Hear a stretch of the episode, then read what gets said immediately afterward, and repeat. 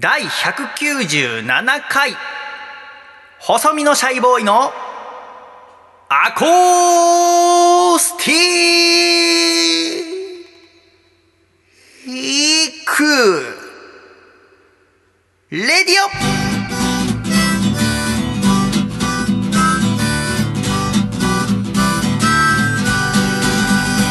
オシャイ皆様ご無沙汰しております細身のシャイボーイ佐藤孝義です第197回細身のシャイボーイのアコースティックレイディオこの番組は東京都江東区門前仲町にあります私の自宅からお送りしてまいりますこの番組の構成作家はこの方ですどうもプロレスリングバサラのトランザムヒロシですおはようございますトランザムひろしさんよろしくお願いいたしますどうもおはようございますよろしくお願いしますおはようございますいやいや福田さんはい本日は2020年10月10日土曜日の朝8時半でございますあー10月10日いいですねいい日だねなんかね1010ねうんおはようございますおはようございますあのうんかさちゃんが多分まだ寝ているのであーはいはいはでそう思った時に私ねやっぱ早起きの友達がいるっていうのはいいよねいうんそうですうねん迷いなく福田さんなら起きてると思って電話したら起きてましてはいありがとうございますはいちょっとしばらくお付き合いいただければと思いますけどわかりましたありがとうございますねはい最近の朝起き事情はいかがですか最近はですねまあ朝はだいたい4時半ぐらいには起きて早いねはい夜がかましてるうんヨガってやるもんじゃないのかますものなのそうですよもう一発かましてああかますもんなんだね、はいそうですよとてもいいですねはいあーじゃあ今日も健康体でもちろん。いや、まあ、厳密に言うとちょっとね、 痛風が出てる。痛風はい。痛福田さん はさ痛風先生でラジオ出てくださいましたもんね以前そうです。はい。私は痛風の専門家でもあります。だけど今食生活も改善されてはい。ほぼ、まあ、ベジタリアンということでね。だっ最て初そのはいヨガ始められたのもええ。痛風になったり盲腸になったりしたのがきっかけでそうです。生活習慣を改善しようと思って始めたのが一つでしたもんね理由のそうです。宇宙の力を借りようというですね。ねではい。始めました、それでもまだ痛風に悩まされるんです かもう2年ぐらい経ちましたよねそうです。頻度は減りましたけども、あまあでもちょっと最近調子に乗ってですね、あはあの最近ちょっとヨガ離れしてたんで、ああそうだったんだそうです、そうです。へえあまあ今みんなでできないしねまあ、それもありますね。ねでちょっと調子こいたのもありまえあなるほどねす。はい。でその過去の業がやっぱまだ襲ってきてるんだね襲ってきてます。ただね、あの痛風っていうものもですね、私の中で、あの捉え方がだいぶ変わってきてる、ほうっだいぶいい方向に。ていうのはえーあの痛風っていうのはこれ浄化作用なんですよ。は私の毒素を、あうん、えーこの熱発熱によってはい溶かしてくれてるものなんですね。なるほどねうん、ですからまあ普通の人は風邪になって熱出したりするじゃん。うんうんそれと同じように私は痛風になってしまう。うんなるほどねはい。ありがとうございます。逆に痛風にならなかったらずっとそのお食生活が続けていて体にもっとダメージがあったかもしれないもんねそう毒毒毒人間になってきた。えなるほどねそう思うと痛風になったのにも感謝してるってこと そういうことです。なるほど手合わせてラジオですのでオ手合わせていただいてもわからないんですけどもはいありがとうございますということでちょっと福田さんと一緒におしゃべりさせていただこうと思ったんですけどねええ昨日の夜あのサッカーの日本代表の試合やってたんですけど見ましたあそうなんです。あなた見ませんよねはい、ちょっとコブラ会ずっと見てた、見てないです。コブラ会コブラ会、あ、知らないですかあの、あネットフリックスにあるやつそうそうそうそう。あああれ何ですか私もあのあれサムネイルだけ出てきてなんかひょろひょろの男の子 が手合わしてる画像が出てきたんですけどあれ何まあ、そんなような。のあれベスト映画キットはい、ベストキットってあるじゃん。はいはいドラマです、ドラマ。ああれドラマなんだそうです、そうです。はいそそれの、えっ、と、30何年後を描いた。はあじゃあ誰かの子供ってことうん、そう、だから主人公たち、当時の主人公たちのうん。子供たちがあいて、まあ、子供たちが空手をやったりとあ、か、はあ。その、親父とかが昔悪かったけど、うん。変わろうとしたりとかする話。へえ、あ、そうなんだ。はい。 すごいよね、その偽物っていうかさ、あうのん子供が出てくるっていう作品の作り方。そうですね。だからあの、ディズニーにさ、ディセンダントっていう映画があってさ、あ3作出てるかな。あれって要ははいあの、マレフィセントの子供とか、はいはいはい。ジャファーの子供とかが活躍するのよ。はいはいはうい。んだからなんか子供ってすごいなと思ってさその作り方としてさそうですね。なんか子供同士が付き合ったりとか。そうそうそうあいつとあいつがみたいな だからえっとなんだっけシンデレラの子供息子と、うん。えーマレフィセントの娘が結婚するのかな嫌だな、なんか。いやでもそれが要はそのなんていうのヴィランとそのプリンセスとのあ平和要は最初ぶつかり合ったりするんだけど親同ー士は、はいはいはいはい。だけどやっぱりそれがん子供たちがその関係を修復していくというかうんうん。新しい。い世の中っていうのを頑張って作っていくんだよいろんな困難を超えていきながらさ、なるほどね。ああだから面白いんだけどね同じだわ。 何の偽物みたい え、何の偽物今いや今までさ楽しんできた作品の中でさいやー、でも結構、なんだろう。ロッキーはもうやっちゃってるし、ね。そうだねだからもうやっぱ元祖偽物っつったら「スター・ウォーズ」でしょはいはいはい。 「スター・ウォーズ」の要はルーク・スカイウォーカーはアナキン・スカイウォーカーの息子だよねうんうん。って思うとじゃあ昔からあったのか、昔からあった。う。うんん逆だけどね。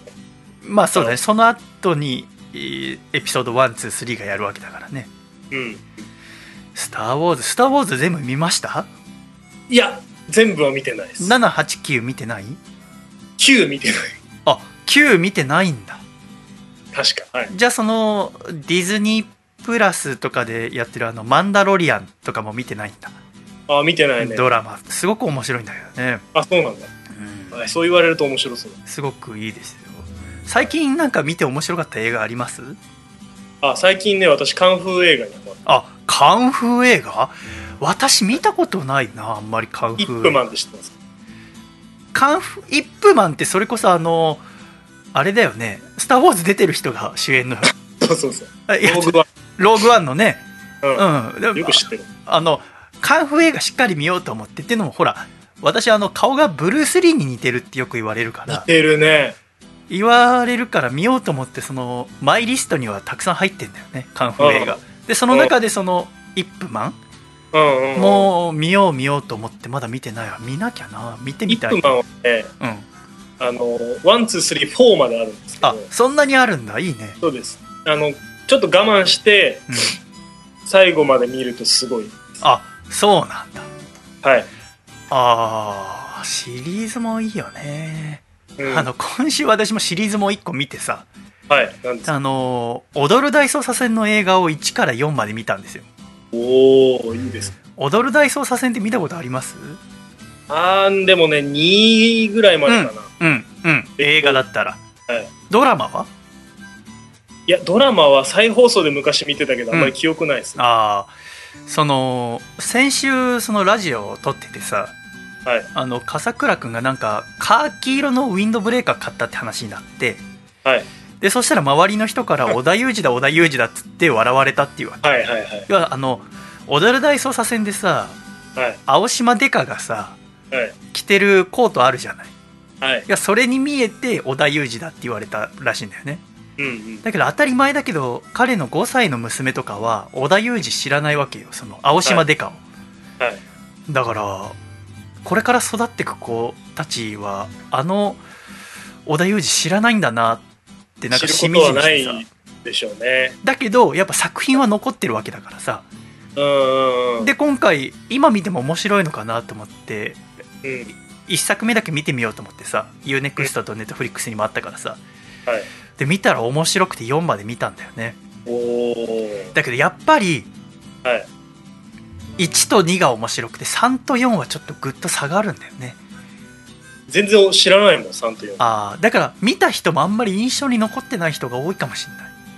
うんやっぱ一番の違いはあの怒りや長介さんが出てるか出てないかだねああやっぱ閉まるよなはそうやっぱあのお亡くなりになったからいはいそれで3から出てないんだよねだからどれだけ重要な人物だったのかっていうのがそのドラマの中でもさ、うんうんうんそれがよくわかるんだけどそれでもまあ4まで、えー見て面白かったんだけどさ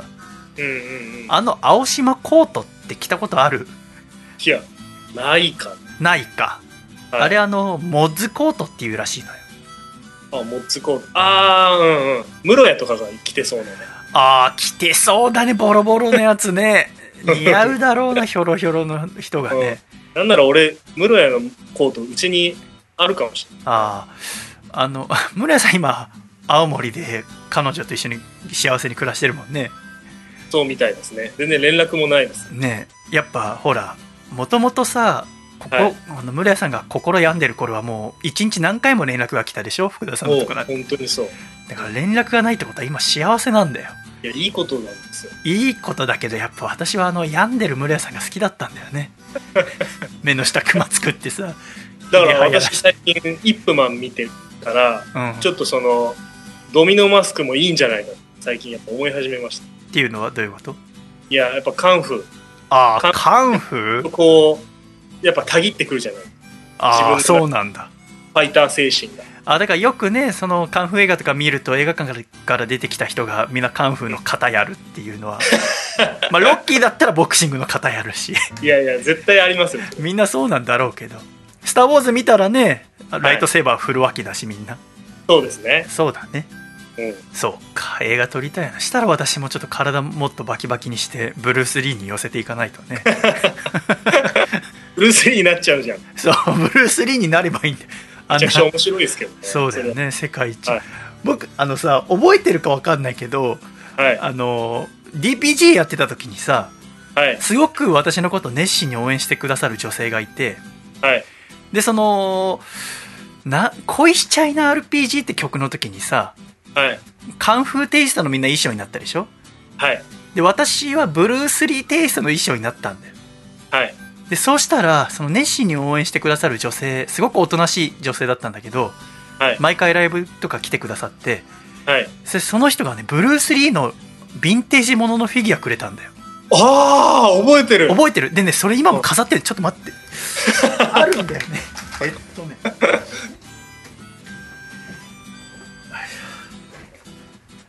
これおおあでも思ってたのと違うあこのフィなんギュアかじゃもならいったのは覚えてたけどそうあのねどこで買ってきてくれたのかわかんないけどヴはいィンテージもののブルース・リーのフィギュア海外の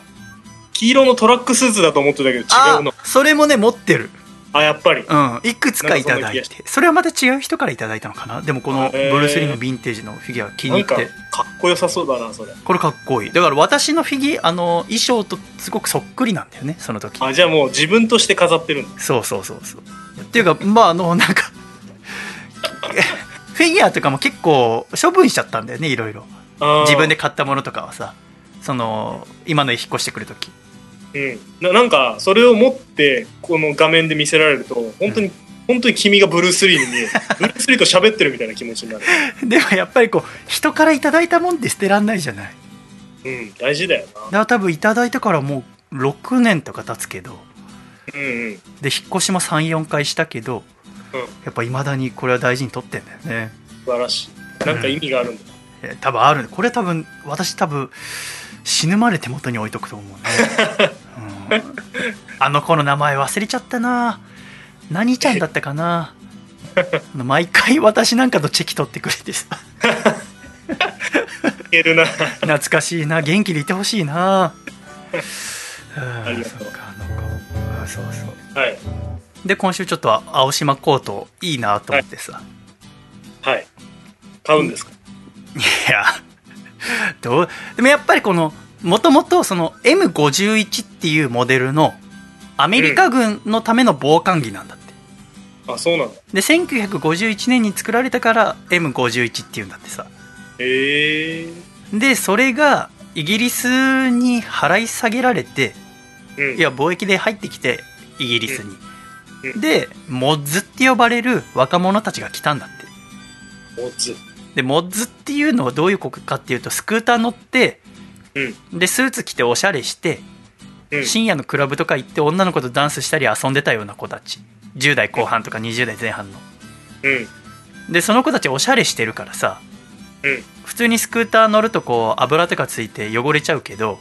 うん M51 はほら丈が長いからさうん。うん。だからバイク乗ったりするのにちょうどよかったんだよね洋服汚れないのにうん。なるほど。でコートはほら米軍のさ兵士が着るもんだからすごく丈夫に作られてるからさうん。うん。だからぴったりでそれで日本のファッション業界がそれをモッズコートって名付けたんだっ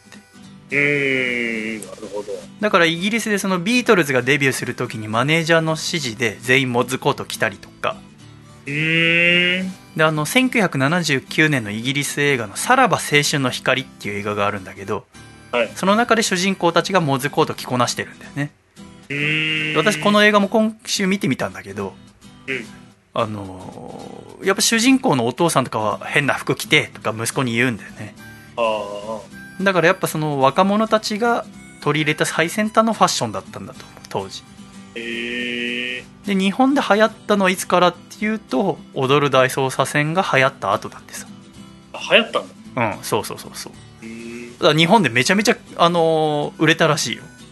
青島じゃいっぱいいたんだ。そうそうだからみんな着てたんだよね多分相当かぶったんじゃない当時のその20代の人とか我々まだ小学生とかだったからさうん。うんさすがに着なかったけどそうですね。でだから日本だと青島コートって呼ばれてんだってああ、あ実際もうその名前で。そうそうあいろんなところレプリカとかも売られてたらしいんだけどさうんでもこんなドラマで売ってたの着ないよなって私思ったんだけどさうん。よく考えりゃ私あの MA1 っていうフライトジャケットよく着ててさはいはい。あの二十歳の時に買ったんだよ、はいあれは要はその私その時船乗りやってたけど、うん船乗りやってる私があー空軍のフライトジャケット着たら面白いだろうと思ってさ でそれ買ってさ船乗ってさ、はであんまり受けなかったんだよ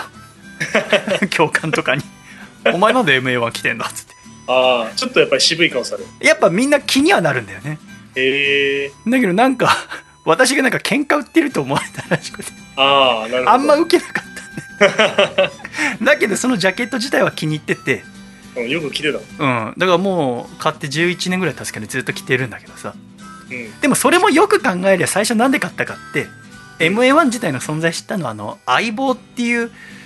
あのドラマがさテレビ朝日であるけどさはい。その中で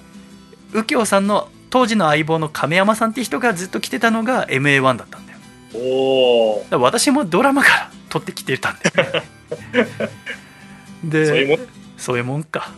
うんで私がびっくりしたのがさその4年前とかにさうん。あの急にその街中で女の子が MA1 着出したんではいはいはい。あのおしゃれとしてうん。だファッションの流行でなぜか知んないけどその空軍のフライトジャケッ トをおしゃれ女子が着るようになってうん。でなんか私だからそんなの知らずに普通に着てたらさはい。あ佐藤さんなんか女の子のファッション誌のその流行りとかも取り入れるんですねみたいな ファッションめちゃめちゃ詳しい人みたいになって すいません」つって「違うえそれなんすか?」っつったら「いやその今流行ってるんですよ女の子たちに」ってそのファッション詳しい人に言われてさ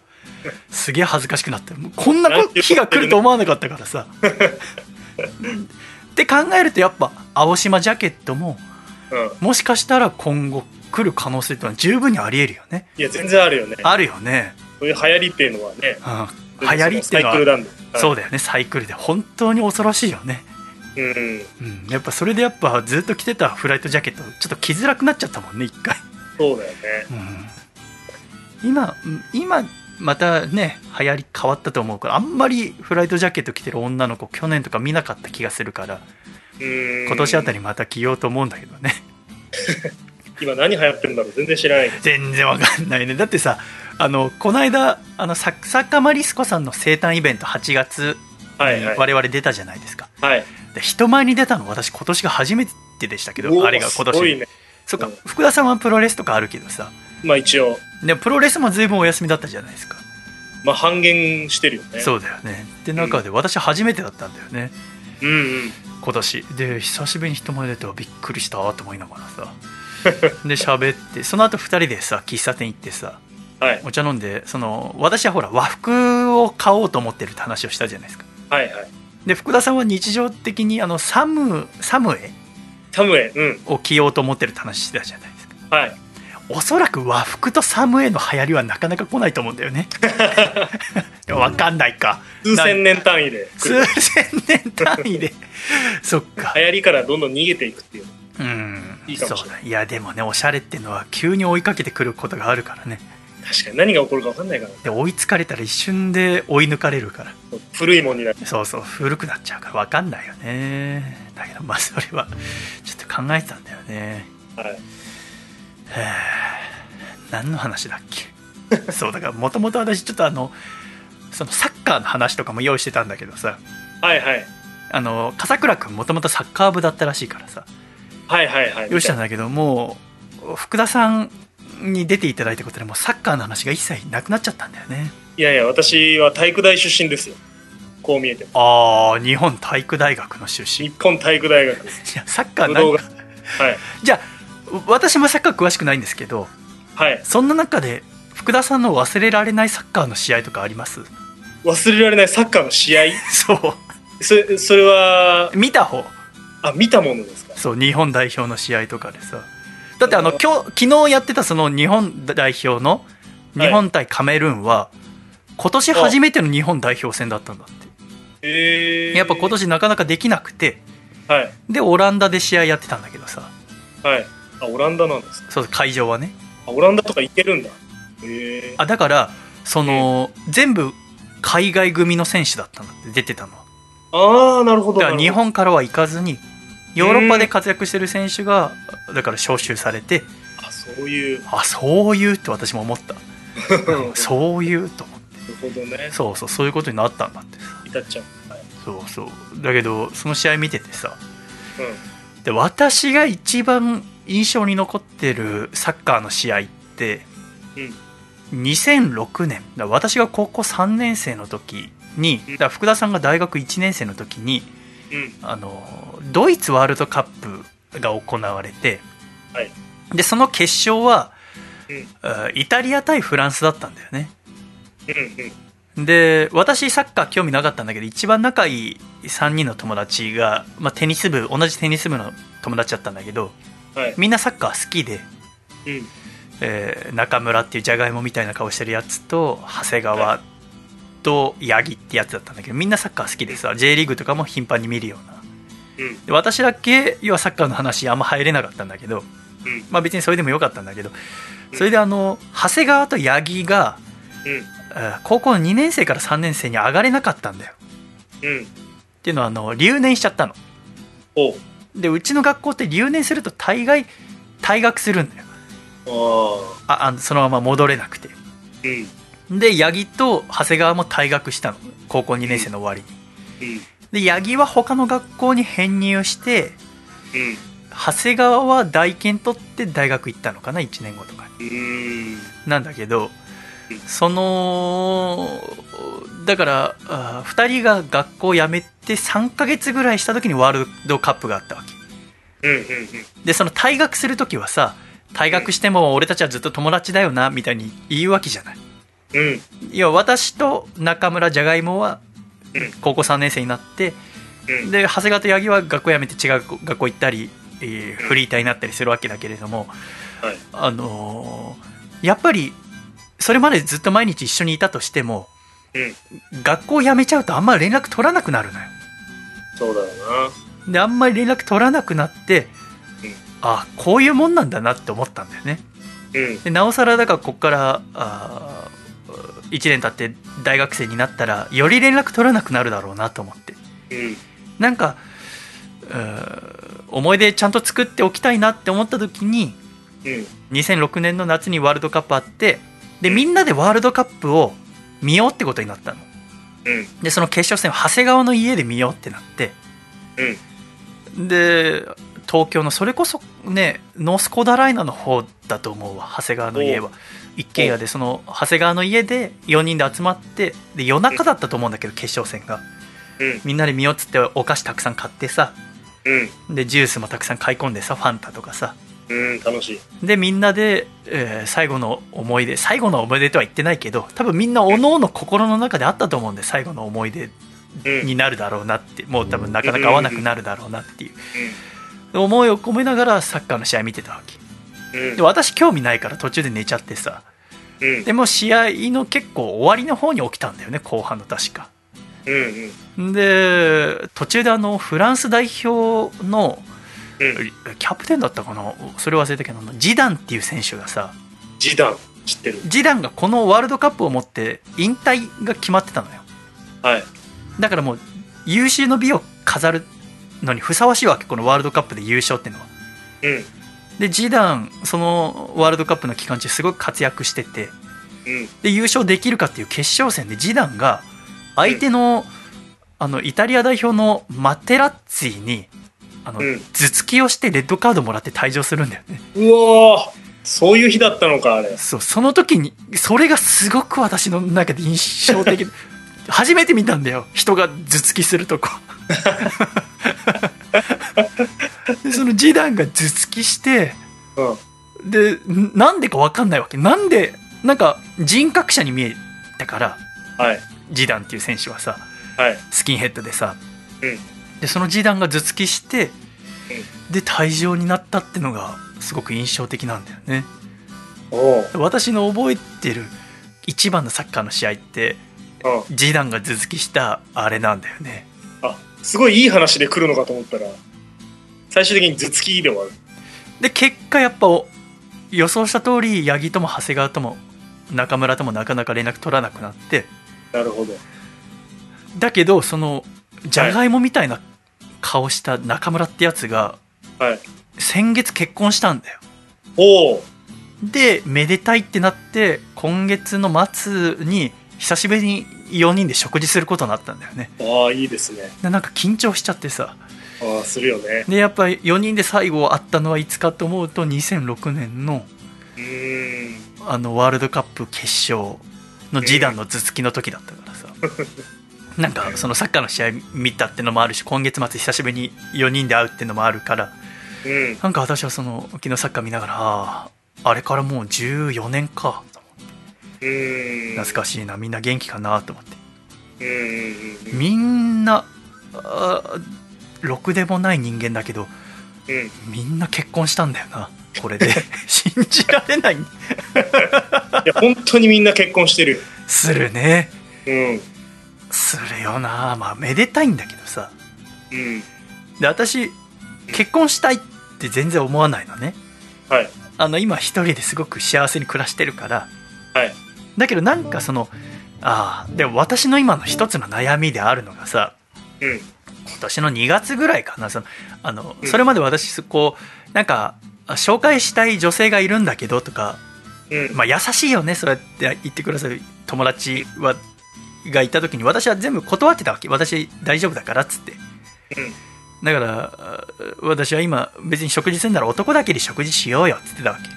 けうんである日友達が2人で飯食おうって言われて行ったら途中で「ああ」みたいな感じでたまたま出会ったみたいな感じで女の子が来たわけはいだけど、まあ、そんなの嘘なわけよねそのうん紹介したいと思って呼んだわけよねうんだけどそのその場でじゃあ3人でご飯食べててさうん私女性と今ご飯とか行かないんでっていうのも雰囲気悪くなるじゃないうんだから普通に楽しく食事したの3人で、で連絡先交換とかしてでなんか今度は遊び行けばいいじゃんみたいな雰囲気になったからさうんんまあまあみたいな感じで終わったら後日連絡来てどこかあの今度2人で食事行きませんかって女性から来たからその時に私、今あのあんまりこう女性と食事とか行かないんですって、まあ、偉そうだけど、まあ、伝えたわけ、はいでしたら多分それをその私の男友達だから共通の友人に言ったんだと思うんだよねうんでさその男友達から連絡来てさ「お前うん遊びご飯行くっていうの断ったらしいな」って言われてうんあそうなんだよ」っつってもし断るんだったらその3人で食事した時に、うんそのいい感じっていうかその楽しい感じその今度食事い、行きましょうみたいな感じの時にいちゃんと言わなきゃダメだよって言われたわけうんうんでもそれ言ったらその場の雰囲気悪くなるじゃないうんだからあの時どうすればいいのかなって私は不思議に思ってたわけちょっと悩んでたんで一つねうんで先月うん先月友人夫婦と食事をする機会があってうんで食事してたらそのお奥さんの友達も来てたわけうんいや私に紹介するつもりで呼んだんだよねうんで連絡先交換すればいいじゃんみたいになったわけうんまあでその時に私その8ヶ月前7ヶ月前の反省があるからうんその時言ったのそのあ私今女性と食事とか行かないんでってうんでそうしたら食事終わったその日の夜にうんその私の友達の男の子から連絡来てうんあのそういうのはその場で言わなくていいじゃんって 空気壊すことになるからああ一回あの場所はあの今度じゃあご飯行きましょうって言って閉めてあであ後日ちゃんと2人で連絡取るようになった時にあもし佐藤が行かないにしても別にそれはそれぞれの勝手だからあああその時に言えばいいじゃんってあの場で行ったら空気悪くなるでしょって言われたで私はんより困ったわけねうんどっちなんだろうってまあおそらく私の何かしらの言い方が下手なんだけどその2月の時は遊びに行く気がないならその場で断らなきゃって言われたわけねうんで先月は行く気がなくてもその場で断らなくてもいいじゃんって言われたわけうんなあなるほどどっちもほ合ってるなって私は思ったんだよねうんだからさあだってあっちは親切で紹介してくれてるわけじゃないだからおそらくその夫婦とかも結婚して幸せなんだと思うんだよはいだから一人でいるより二人でいた方が幸せだよああっていう気持ちだと思うわけ悪気とか一切なくてでも私はうん別にこれを押し付けるつもりとか一切ないけど一人で十分幸せなわけ今うんラジオも作れてるしそれが一番で別に2人でいる方が幸せじゃないなんていうつもりは一切ないわけうんだけども1人でいるのも幸せっていうのもじちょっとし分かってほしかったんだよねうんそのほ別に僕はその1人でいるのが不幸じゃないよっていううん十分楽しんでるんだよって今その今ここの私の目に見えてるその空間にもう一人女性がいるっていうのは全く想像がつかないですあこのテレビ電話の背景そう背景なんかそこに女性がこう存在する絵はちょっとあもう完成されてますあそう私の家は今完成されたんだよ引っ越して一君年のエネルギーで満たさ れてるあと仕事道具でさで私は十分幸せだからそれでいいんだけどでね今週はいまた困ったことが一回あってはいんで恥かいたんだけども、またあのはい仕事仕事終わってでも今週ちょっと仕事のの納品だけだったから、はい取引先の会社行っていろいろ映像を確認してもらって編集終わったものをで、まあ、全部終わったのが7時ぐらいだったわけはいで7時ぐらいじゃあ帰るかと思ったらうんあの若い男の子の社員さんに「ちょっとうんシャイさんあの相談あるんでご飯行きませんか?」って誘われたわけうんでその時にピンときたのはその子以前私にあの女性紹介してくれようとしたことがあったのよね一回、うんあの知り合いの女の子がシャイさんと一回食事行きたいって言ってんですけどってでその時に私は一回断ったわけ、うん私は全然あの今食事とか行かないんでっつってうんだからまたこっそり呼ぶんだなって思ったんだようん例によってうん2月と9月のパターンではいでじゃあ別でも別にその男の子のでも相談があるっていうしさうん嘘だろうけど、うんだから断るわけにもいかなくてそこからあのその子がよく行くっていうなんかバーみたいなとこに行ったわけうんご飯も食べられるみたいなさおしゃれな、うんうんだから全部お店着いたの7時半ぐらいでさ、でご飯食べ始めてさでなんか、うん最近こういう悩みあってっていう相談されるわけまあ嘘だろうけどはい仕事でこういうことに悩んでてみたいなで私もこれ嘘だって分かってるからはいはいって話聞いててさはいで途中で20分ぐらいした時に電話かかってきたわけプルルって、う誰からわかんからわかんないけどそしたらあ「すいません会社から電話かかってきました」つって「ちょっとあの話してきます」つって店の外行ったのねうんだ要は女の子が最寄り駅かなんか着いたわけじゃんかはいあなるほどねと思ってじゃあこっからはい5分ぐらいで来るんだなと思ってさはいで彼電話あ1分ぐらいで戻ってきてさうんあちょっと会社に忘れもあったみたいですっつってまああの重要なもんじゃないんで明日あ取りに行きますって話になってさうんでそこからまたちょっと悩みえーの相談とかあってで別に何の答えもしてないんだけど相談乗るだけ乗ったら「あなんかすっきりしました」って言われてうんでそこからまた20分ぐらいえーお酒飲んでさうんで全部で1時間ぐらい経って8時半ぐらいになってさう「ああ今日はありがとうございました帰りましょうか」って言われておうその時「えっ?」つって私もちょっと酔っ払ってるのもあるかもしれないけど「女の子来るんだよね」って聞いたわけしたら相手の子が「えっ?」つって「いや女の子なんて来ませんよ」つって「え呼んだ方が良かったですかごめんなさい」って言われてさ うわ完全なる勘違い本当の悩み相談だった逆に期待しちゃってるみたいになってそうだからこの人あ前なんか断られたけど女の子と一緒に飲みたい人なんじゃんすごく恥ずかしかっただって申し訳ないことした嘘の相談だと思ってうんただ相づちしかしてなかったけ適ど当に答えちゃう本当に悩んでたんだと思って顔真っ赤にして急いで門前仲紹介できてまあまあねでも向こうもまあ前科があるからまあ前科というか、まあ、彼は別に何も悪くないんだけどね彼はしてないでちゃんとだってあの紹介したい人がいるんですけどって言ってくれて、うんで私はその場で断って別に関係悪く、まあ、若いっていうのはもう28歳ぐらいの男の子だけど、うもうん顔合わせらんないやと思って 心のどこかでじゃあ求めてるんですよいやそんなことない んだもう怖かったんでだから2回失敗してるわけじゃないその、はいはいはいはいその場の雰囲気を良くしようと思ったらいや、うんああいうの良くないよって気がないんだったらその場で断るべきだよって思われたのが2月にあってうでん先月はその場で断ったらいや空気悪くなるし別にあの場で言う必要ないじゃんって言われて、うんじゃあ今回はどうしようかなってその彼の話あの悩み相談を聞きながらもううん頭の9割はずっと どういうのがこの場をとらわれちゃってたそうそうっていうことばっか考えてるからもう彼の悩みなんてほぼ聞いてないわけ俺はどうするのが正解なんだろうなって女の子が来て「はじめまして」っつってう「ん実はこっそり呼んだんですよ」って彼が言って「あそうなんだ」ってそこでむあの絶対ムッとしちゃいけないからうん「あそうでしたか」っつって「いやいやすいませんね私たちあの仕事終わりでこんな堅苦しい格好しててね」なんて言って「あうんそうですね何々さんとはこういうつながりでたあそうですか」で連絡先交換ってなったら「あ連絡先で携帯忘れたもん無理でしょだってあのその男の人から、じゃあ後々送ってもらえばいいって話になるからそれも聞かない中でうんでも携帯電源今切れててって言ったら遠回しに連絡先交換したくないっていうのが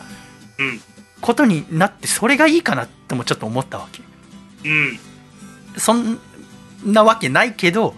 うんなんか事情があって連絡先交換したくないんだなっていうのが伝わるかなと思ってうんっていうとこまで計算してたから 相手に「じゃあそろそろ帰りましょうか」って言われた時「えっ?」つって「女 の子え君だってさっき一回席立って電話しに行ったじゃん」って言って「いや会社からかかってきた」って言ったじゃないですか 完全なる私の勘違いで全部本当だったんだ全部本当だったね 悩み相談も会社からの電話もでもすっきりしたからねいいんじゃないですか何があ本人も相手がねそうそうそうだからそれもちょっと私あの心の中にちょっと残っちゃってるのがうん悩み相談って乗る気がなくても話聞くだけでいいんだと思ってああそうだいや相手が相談して話してる間に自分の頭の中が整理されてうんすっきりしたわけでしょ、うんうんうん、だからそんなもんなんだなと思っうんうんうて、ん何なんだろうなと思ったんだよね話半分に聞いてるぐらいの方がいいかもしれないそうねだから全く私も親身になって話なんて聞いてなかったしさうんこっちはどうやってこの後の場を和やかなものにするかってことばっか考えてたからさ難しいなって思ったのうんうんうん なんて話をしてたら笠倉くんから電話かかってきてますねおおついについに笠倉大先生が起きましたね起床起床おはようございまありがとすうございますありがとうございますやっぱねまあその夜遅い仕事だからね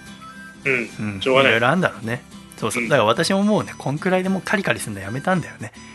素晴らしいこういう時のために朝早起きしてる友達を作ればいいって分かったわけだから確かにいつ電話しても起きてるそう朝は福田さん誰かがそうその時間帯によってやっぱねかける人は違うだろうけども、今回ちょっと福田さんが起きててくださって非常に助かりましたとんでもないありがとうございましたうんありがとうございますなんかあの明日とかああのはい台風が、ね直撃はしないでしょうけど随分近づくみたいですから、はいはあい。の気をつけてくださいねわかりました福。田さんもうすっかり痩せて風で飛ばされちゃいますからおそらくそうです。外には出ないようにしまそうす。しないでね痛風ですし。はい。ええ痛風だしね外で痛風の発作出たら大変だもんね い や、痛風、そうですね。まあ、かなりバランス悪い状態で今歩いてる。どういうあ体重の乗ら乗り具合とかが、そっか、はいあの気をつけてお互い健康で過ごしましょうねそうしましょう。ありがとうございました福田さん助かりましたとんでもないです。ありがとえうございますではアクラジッコの皆さんに最後一言ください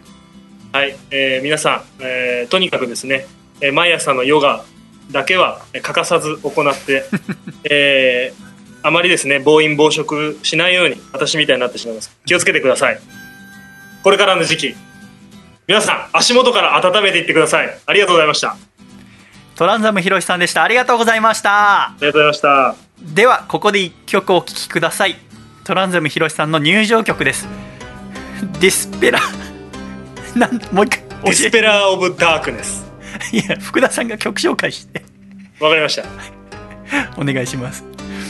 はい、ではここで一曲お聴きください。えートランザム・ヒロシの入場曲で、ディスペラー・オブ・ダークネス。福田さんありがとうございましたはい、どうもありがとうございました。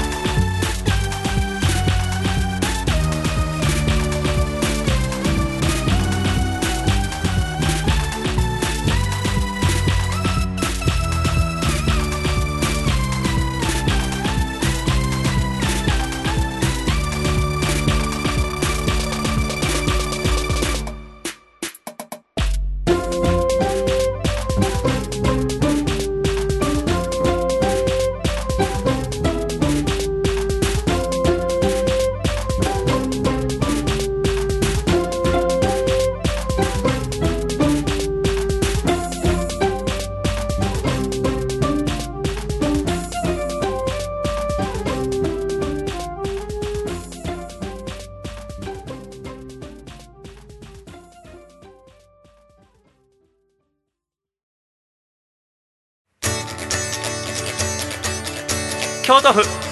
ラジオネームタニッチさんからいただいた細身のシャイボーイがお父さんと仲直りする方法お父さんさっき昨日の夜横浜港に忍び込んで「横浜ハーバーティーポッドトゥナイト」って叫びながら木の箱を投げ込んだ不審者のニュースが流れてたんだけどあれお父さんじゃないよね細身のシャイボーイのアコースティックレディオ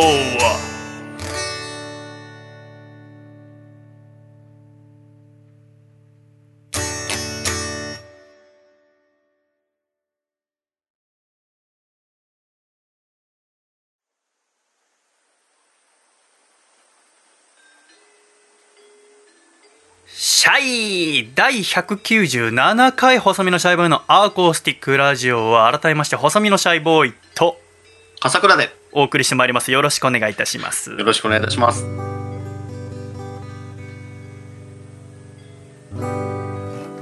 おはようございますおはようございます。元気だないつも以上にます。あの福田さんがあの喋ってくれましてありがとうございます、福田さ福田さんに今度なんか優しい自然由来の食 食品かなんかプレゼントしてくださいん。選ぶのが大変そう。いやでも普通に生野菜を私はいない あ、わかりました。美味しい野菜が一番あり喜びますからがとうございます。すいません、福田さん。いやいや本当にそうですかどうしどう どうしましたいやー、あえアラームとかなんなかったんですかあのーアラームセッティングしてたんですけど、あ僕のもう、充電差し忘れるというミスでですね、携帯のあ電池が切れてまして、スはマホの電池が切れたんだっって起きて、スマホ真っ暗で、時計見たら、あっていう感じでしたね、ついさっき。あーちょっとさっき福田さんとスマホの電池が切れるってどういうことかって話オープニングでちょっとしたからそれ楽しみにしててまさにそういう話。はいじゃあ別に最初なんはかいちょっと前にそのオンラインで撮っててあの、はい最初寝坊した時もしかしたら事故にあったんじゃないかなって心配してたんだけど、はい。今日においてはもう一切1%も心配しなかった ね逆にすやすや健康にな近づいてるんだろうなって思うぐらいのしかも全然あの夜更かししたわけでもなく、普通に8時間ぐらい寝てますね。あだからやっぱ健康なのか普段ちゃんと寝てないのか分かんないけどその、はい。私もう8時間寝ようと思って寝れないんだよねああ。起きゃちゃうしっかりだから私毎日寝る時間も一緒だしはい。で寝る前2時間前にお風呂入って要はそのお風呂で体温上げてはい。でその体温下がっていくのと睡眠のタイミングを合わせることによって眠りつきやすいって言われてるからうーんで寝るとまあ途中起きることはないにしろはい。 7時間かなで起きちゃうかなだから8時間寝られるっていうのはやっぱ一つ才能なんだと思うよだって結構さその君寝る前もスマホ触ったりしてるでしょ、触ります、触ります。はい。私なんてもう2時間前からスマホ触らずにはい。いろいろこう落ち着かせてパソコンとかも見ずにまあ本を読むけどはい。こうちゃんと寝られるようにし努力してやっぱ7時間長くて7時間半かなそうですね。触っちゃいますね。あーそれで8時間だからやっぱ才能があるんだよなんかすぐ寝落ちしちゃうんですよね。ああな本んかこう当割とどこでも寝れるというあかー、寝ちゃうというか。まあいいことだよねまあいいことかないやいやいやいやこの今の文脈ではよくないいや俺もなんとかして君の株を上げようと思ってんだけ ど非常に難しい案件だったからどう頑張っても上がんないで す、そうこれはもうあの才能があるっていう方に持っていこうとしたんだけどちょっと難しいことが今分かったから、ええ3回目ぐらいですしねもうやっぱああまあいいのよ別にそんなのあのやっぱ持つべきものはやっぱ友達だなって思ったね朝早起きの友達ありがとうございます福田さんこれがもし昼であっても昼起きてる人もいるし夜そうで遅くすねでも夜遅くまで起きてる人もアコラジオールスターズにはいるわけだからオールスターズありがとうございま本当すにありがとうございます本当に、はい助かりましたあの先週あの君が新しいウィンドブレーカー買って、はいはいはいはいでそれがあの織田裕二だ織田裕二だってちょっと茶化されたって話したじゃないですかありましたねはいでじゃああの要は青島デカが着てたあのコートから来てるわけでしょ青島コートから、であのコートがどういうものなのかっていうのも調べてオープニングで喋ったんで楽しみにしておいてください、楽しみですえ2回は喋りませんのでね、えーあとはあの昨日あの日本代表戦があったでしょはいでそのね日本で君もともとサッカー部だったじゃないですかそうですねはいだからちょっとサッカーにまつわる話の本読んではいそれ話そうと思ったんですけど相手が福田さんになってで福田さんサッカー全然知らないし、はいで私もサッカー詳しくないからあのその話はおじゃんになったことだけは胸に留めておいてください ちょっ私の一冊の読書が と一冊のまあ別に私のためにはなったんでいいんですけどラジオには生かされ ずにお蔵入りになったということだけは ねサッカーすいませんって言ってくださいサッカーすサッカーすいませんそうカメカメルーンごめんなさいえ昨日見たあの見てましたしかもあ見はたんだ、い画面余計ですねな罪悪感がはいあのー日本は今週ずっと雨が続いてまして台風が近づいたっていうのもありますから、あのあれ昨日の会場オランダだったんですけどはいめちゃめちゃ晴れてましたねそうですね、うんいい天気だなと思ってね、うんなんて話もしたかったんですけどねまあそれもまたおいつかねだから今年初めての代表戦だったんだよね、そうですよね、うん、全員ヨーロッパ組うん、その話もオープニングでしたから黙って、ダ メだもううん、じダメゃあ新しい話しようかはいあと今週何があったってあのノーベル賞の受賞者が発表されましたよあーであのノーベル物理学賞はロジャー・ペンローズさんラインハルト・ゲンツェルさんアンドレア・ゲッズさんの3名だったんだけどはいこの3人が何の研究をして今年のノーベル物理学賞を受賞したか知ってますかこの3人が研究したのは同じテーマなんですよえー、いや知らないですねなあこの3人はねブラックホールに関する研究で大きな貢献をしたということで今回ノーベル賞を受賞されたえのブラックホール日頃宇宙について考えることってありますうー、いやないですね、ーんそうだよねまあ月とかですかね月がこんな月が出ますとかなんかそういう時ぐらいですかねこんな月が出ますああ皆既日食ですよとかストロベリームーンとあかーなんか最近多いじゃないですかはいはいはいはいそういう時にまあ宇宙のこと考えるかあの私はあの「宇宙兄弟」っていう漫画が好きではいでその宇宙兄弟のうん主人公はあ難波ムッタさんって方なんだけど、はい宇宙兄弟って読んだことないないですアニメも見たことないかはいすごくいい漫画なんだよ、うーんあの兄弟がいて小学生ので子供の時に2人で UFO を見るので UFO を見たことがきっかけで絶対宇宙行こうって思うわけ2人ともはいお兄ちゃんと弟でねで兄弟で月行こうって約束するのでお兄ちゃんしっかり者で弟はなんか天然な感じなわけで勉強強とかできなくてでお兄ちゃんは勉強できてだから弟にしょうがねえなっつってずっとお勉強教えてあげたりとかしてたわけなお兄ちゃんがずっと弟の先を行ってたのよで弟がなんかいじめられたりする時もお強いやつは絶対手出しちゃいけないんだっつって強いやつは示談みたいに頭を出すんだっつっていじめっ子相手に頭突きをしたりするのねうーんでそんなあのムッタなんだけど中学校高校って行くうちに弟がどんどん勉強できるようになってうんうんうんでスポーツもできてで大人になってムッタは車の会社に入るのね技術屋になるのエンジニアにはいで弟があ NASA に入ってジャあ JAXA に入って NASA に行ってで月に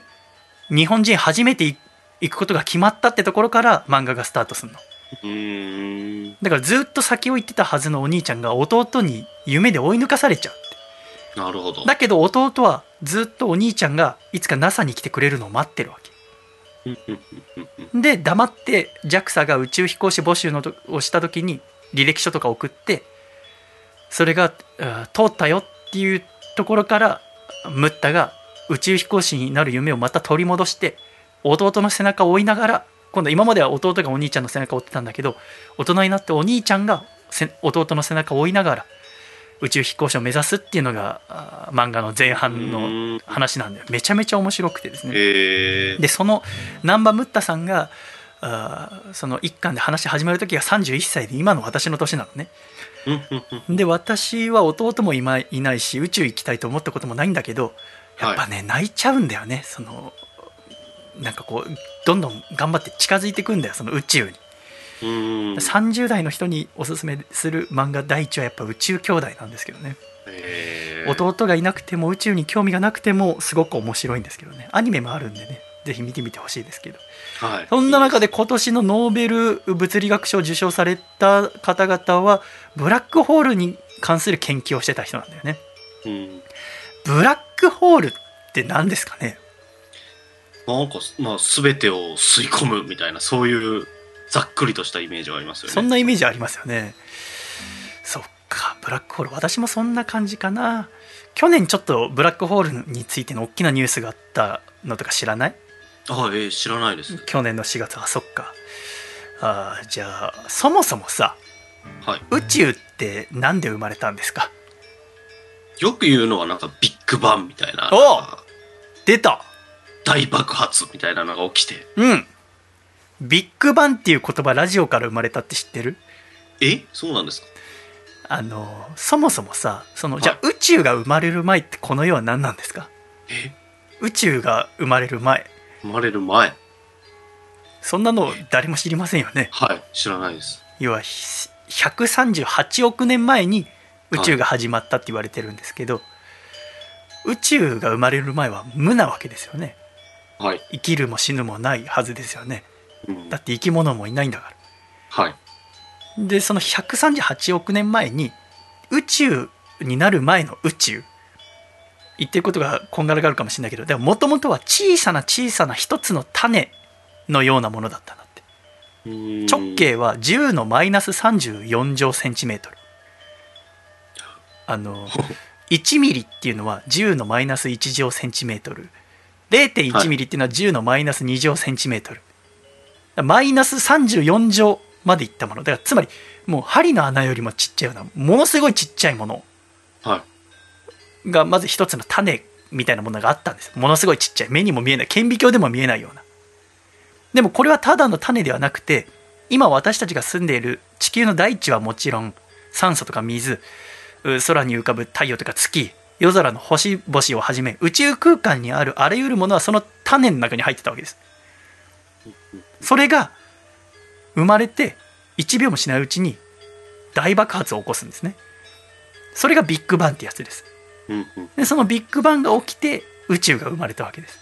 はいで現在宇宙には観測できるだけでも2,000億個以上の銀河があると言われていてそれぞれの銀河に1,000億個以上の星があるって言われてるわけですけども、うんそうすると全部でに200外個もの数の星が宇宙にはあるわけですもともと針の穴よりも小さいような種だったのに、うんまあ、200外って言われてもはやもうあんまりピンときませんけど数が大きすぎてねはいでもこのとんでもない200害なんて数の星も全部ひっくるめて入ってしまう不思議な種ってものが138億年前に存在したって考えられるわけですうんだからもし今時間を巻き戻す能力をかさちゃんが持っててはいまあもし巻き戻す能力があるならば今日の午前8時に巻き戻してほしいけどもはいすぐにでもで でも8時におこ巻き戻してもダメかだってそうですね寝てるんだもんあの6時半ぐらいに巻き戻していただければちょうど娘に起こされる頃なのでなそんこでちゃんと充電器をカッとこう接続してああますよねー6時半に巻き戻してはいえ充電器をかけてはい また寝るの起きてればいいじゃん 起き起きてる方がいいですね まだ二度寝してすごいね私6時半に起きたらはい8時に予定があったら、寝られないなそれはあのずぶといとかじゃなくて、あの寝られない緊張しちゃってそうです、その方がやっぱね才能だよね ダメだ才能ではさっき取り戻せなかったんだ取り戻せなかったんですはいすいませんい私がごめんね私の能力が低くてやいやいやいや僕えが、でなんだっけだから時間戻せるとするならね君が、はいこっからだから138億年巻き戻しビデオの巻き戻し機能みたいのでやるならばはいこの世にあある君の体も目の前にあるパソコンもこの地球の大地も地球もほ月も星も太陽も全部が一つの種の中に入っていくはずなんですよはいそれが定説になってるわけうんそうしか考えられないっつってうんじゃあその小さな小さな種がどうやって今の宇宙になったかっていうとビッグバンが起きたわけですねうんうんだからビッグバンがっていうものすごい爆発が起きてその爆発の余波っていうのは今も続いていてだから今でも宇宙っていうのは広がり続けてるんですうん宇宙は膨張し続けてるわけですねそれはなぜかっていうと138億年前のビッグバンの勢いがいまだにまだ続いてるわけですうんって考えるとやっぱビッグバンってすごいですよねうんでビッグバン直後の宇宙っていうのはすごく温度が高かったので人がとても住めるようなものではなかったんですねそもそも最初は我々の体を作ってる元素すら宇宙空間には存在しなかったわけですうん。でもその後何億年っていう長い時間をかけて現在のような環境が作られたわけですねあービッグバンって名前かっこいいですよね君だったらこのさものすごい大爆発なんて名前つけるなん完か、璧な造語でも漢字でも何でもいいけどバーン、バーンボム。ちょっと、あ寄あり、寄りすぎでわすかかるね。いやいやそういうもんいいんだと思うよバーンボムバーンボムとビッグバンどっちがかっこいいまあでも、ビッグバンの方がやっぱりかわっこいかいるです。ビッグバンの方が俺もかっこいいと思うてか思うとやっぱこのビッグバンって名前すごいよねすごいですね。あーだからあの100年前今から100年前はそのさっき話したような種のようなものが爆発して宇宙が始まったなんていう考えを持つ人はいなかったんですなかなかは今でこそ常識になってますけれどもい。うん。 100年前の科学者たちの多くは宇宙ってのは不変なものって考えてたのうんうんうんだから広がったりしないし縮んだりもしないああ。もうこの世ができた瞬間にはもう宇宙があってその宇宙ってのは変わらないって考えてたわけうん。そんな中で1922年にソ連の宇宙物理学者であるアレクサンドル・フリードマンさんが宇宙は膨張するって提唱したの。でその5年後に1927年にベルギー人のカトリック司祭であったジョルジュ・アンリ・ルメートルさんが遠い昔に宇宙の卵が爆発して宇宙が生まれたという学説を発表したの。うん。でそのおーさらに20年後アメリカの物理学者であったジョージ・ガモフさんは宇宙ってのは最初熱い火の玉だったんだよって大爆発が起きて宇宙全体が熱い火の玉だったんだっていうアイデアを打ち立てたのうん。でも、これも当時の科学者たちからは受け入れられなかったわけです70年前にもなってうんずーっとこういう考えがあるんだよって言ったんだけど多くの科学者たちは宇宙は不変なもの宇宙は大きくなったり小さくなったりしないんだよっていうのがその当時の常識だったわけですうんうんうん。だからこのガモフさんが言ってる宇宙は大爆発によって膨張して生まれたっていう理論は学者たちからダメ理論呼ばわりされたわけですへえ。あんなの本当はもうバカが考えることだよっつってそんな中でイギリスの天文学者フレッド・ホイルさんがあるラジオ番組に出演したんだってはい。でその中で宇宙の話をしているいる時にそのホイルさんイギリスの天文学者はもともとその宇宙は爆発から始まったなんて説にとことん反対してたの宇宙ってのは変わらないもの最初からあったものっていううー説の持ち主だったからこのガモフたちが提唱している学説をラジオでコテンパンにこき下ろしたのうん。あのガモフたちは本当バカだよななんかさ宇宙は爆発して始まったとか言ってっけどバカじゃないの大きな爆発でこの宇宙が生まれるかよ大きな爆発ビッグなバン始まるわけねえじゃんって言ったのがビッグバンっていう名前ができたきっかけだってでこのビッグバンっていう皮肉なネーミングがガモフたちに気に入られたのおなんかホイルが言ったビッグバンってなんかいい言葉だねっつってへえ。でその後正式な天文用語になったのだからまさかそのフレッド・ホイルさんもうお亡くなりになってるけどホイルさんも自分の悪口が後世まで伝わる天文用語になるとは思ってなかったと思うんだよねへえ。だってホイルさんが考えてた宇宙ってのは変わらないっていう説は間違ってたわけだからはい。後に名前はなかなか残らないと思うけどその学説としてはだけどこれビッグバンって名前はこれからずっと人類の中に残るんだよそうですよね。だけどもともと悪口なんだよへえ。悪口も言ってみるもんだね気に入られるっていうのだからこの受け取った側のガモフさんがすごいよね、はい。そうですよね。その悪口を逆手に取るというか「あいいね」っつって使うわけだからね そうですよね。うまいですよね。なんかこうね戦略として。ねでその後1964年になって宇宙マイクロ波背景放射ってものが発見されてその世の中の風向きが変わったのなんか散々バカにしてたけど、実はビッグバン理論って正しかったんじゃないのっていう雰囲気になったんだよね、でそして今ではこの理論は常識になったわけですうんだか。ら最初はダメ理論と批判されていたビッグバン理論は長年にわたる研究者たちの努力によって証明された奇跡の理論なわけでございますね。うんうんでそのビッグバンによって宇宙ができてで時間が経つうちに宇宙に星ができたわけですね。うんでこの星をざっくり3種類に分けるとえー太陽のように燃える恒星で恒星の周りを回る惑星地球とか惑星ですねでその惑星の周りを回る衛星だから、えー惑星である地球の周りを回ってるものといったらさっきかさちゃんが言った月ですから月は衛星なわけですね、うんだから言ってみりゃ恒星がリーダー惑星はサブ衛星はその古文って感じでございますよね、だからそんな中で我々の住んでるこの地球っていうのは、えー太陽系の中にある惑星ですよね太陽の周りをぐるぐる回ってるわけですから太陽系の他の仲間の惑星って何がありますかねまず中心に太陽があってんなんか高校とかで習った科学の授業とかで習いましたね。はい。言える水、水星。あー太陽の一番近くにある惑星が太陽系だとまず水星はい。はい次金星。水金金星はいはい。で、地球。はいで、火星。火星えー木星。木星で、土星。土星で、えー水金天王星。天王星で、えー海洋星がなくなったんでしたっけえっと海洋星はあ太陽系にまだ含ままあれてまだ。まだというかまだある含まれてますその次ですあ、そう冥王星がそうですなくなった。あええですので今はい全部合ってますね素晴らしいお見事でございますりがとうございます。太陽系の仲間の惑星はというと水星金星地球火星木星土星天王星海洋星で我々の住むこの太陽系っていうのは天の川銀河って呼ばれる銀河の中にあるわけですはい。でこのうん銀河系の中には太陽と同じように光り輝く恒星が少なくともあと1,000億個以上存在すると言われているんですねおーで宇宙にはどれくらいの銀河が存在するかっていうと少なくとも2,000億個って言われてるわけです、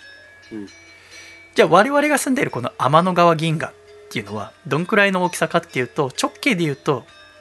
約10万光年つまりうん光の速さこの世で一番速い光であっても10万年かかるってことですねうんうんで銀河っていうのはまあいろんな形がありますけれども我々の天の川銀河は上から見ると中心部に棒のようなものがあってそこから腕が出ているような形、うんえー棒渦巻き銀河って呼ばれる形をした銀河なわけですで私たちは宇宙の中でこう太陽っていうのが太陽系の中心にあって動かないものって思いがちだけれどもうんうん実はものすごいスピードで太陽はこの銀河の中を移動しているわけですねうんうんうんその速さは秒速 240km つまりほう1秒で東京から長野までを移動するぐらいの速さで太陽は銀河の中を移動してるわけですうん。うん。だから私も笠倉くんもアコラジッコの皆さんも秒速240キロで銀河の中を回りながら、えー秒速30キロで太陽の周りを回ってるわけですうん。 240キロで回っているう太陽のさらにその周りを秒速30キロで我々は回ってるわけですうんでしかも太陽の周りを秒速30キロで回りながらさらに地球えっと1日1回地球って回るんでしょ自転するじゃないですかはい。その速さは秒速466メートルですでその銀河の中を240キロで移動しながらさらにたその太陽の周りを秒速30キロで回ってさらに秒速466メートルで自転しながらその周りを秒速1キロメートルで月は公転してるわけですうんうんうん。これを考えながら生活できるかっていうと絶対無理ですねはい。宇宙ってすごいですね我々はものすごい勢いでいろんなものの周りを回りながら暮らしてるわけですはい。でもってじゃあ我々が住んでるこの太陽系っていうのは天の川銀河の中でどの辺りに位置してると思いますか君は今日本の中ではあー首都である東京で暮らしてますよねはいだか。ら都会で暮らしてますよねそうですだかねら。都会っ子ですで君まあ大阪もね人がたくさん住んでるとこだからまあ都会っ子ってイメージがあるかもしれませんけど自分のことをね、はで私も横浜で生まれ育ってずっと東京で暮らしてますので田舎出身ってイメージはないんですけどうん我々が住んでいる太陽系っていうのは天の川銀河の中心から2万5,000光年ほど離れた場所にあるんですうーんつまりこの天の川銀河の中で太陽系っていうのはちょっと端っこの方にあるんですよねなるほど、でこの銀河の中で中心に行けば行くほど星はたくさん集まっていてうん、端っこに行けば行くほど少なくなるんですだから都会と田舎みたいなもんですでなるほど例えならば東京の人口密度と北海道の人口密度ぐらい違うわけですうんうん日本の中で一番の人口密度を誇る東京とうんほ一番うん人口密度が小さい北海道うんぐらい違うだから我々は銀河の中でこの太陽系っていうのは田舎者なわけですうんうんだからこんなさらにちっちゃいこの地球の中でもちっちゃい島国の日本で田舎もん都会の人なんて区別はつけること自体がもうちっちゃいことですよ。そうですねちっぽけに聞こえてきますそうよだって我々は銀河の田舎もんなんだもん地球人全員。はいはいでもこれは実はラッキーなことで星が多い場所だと近くで星のいろんな爆発が起きる確率っていうのが高くなるんですよね。でそうすると危ない放射線がバンバン飛んできて地球上の生命にさまざまな悪影響が起きますからだからそれにまあ近く大きな星が通ったらその引力でいろんなあー環境が変わってしまいますからだから太陽系が田舎で我々は幸せなんですうんそのおかげで我々は今暮らせてるわけですからはい太陽ありがとうこの田舎に暮らしてくれてて太陽ありがとう太陽ありがとう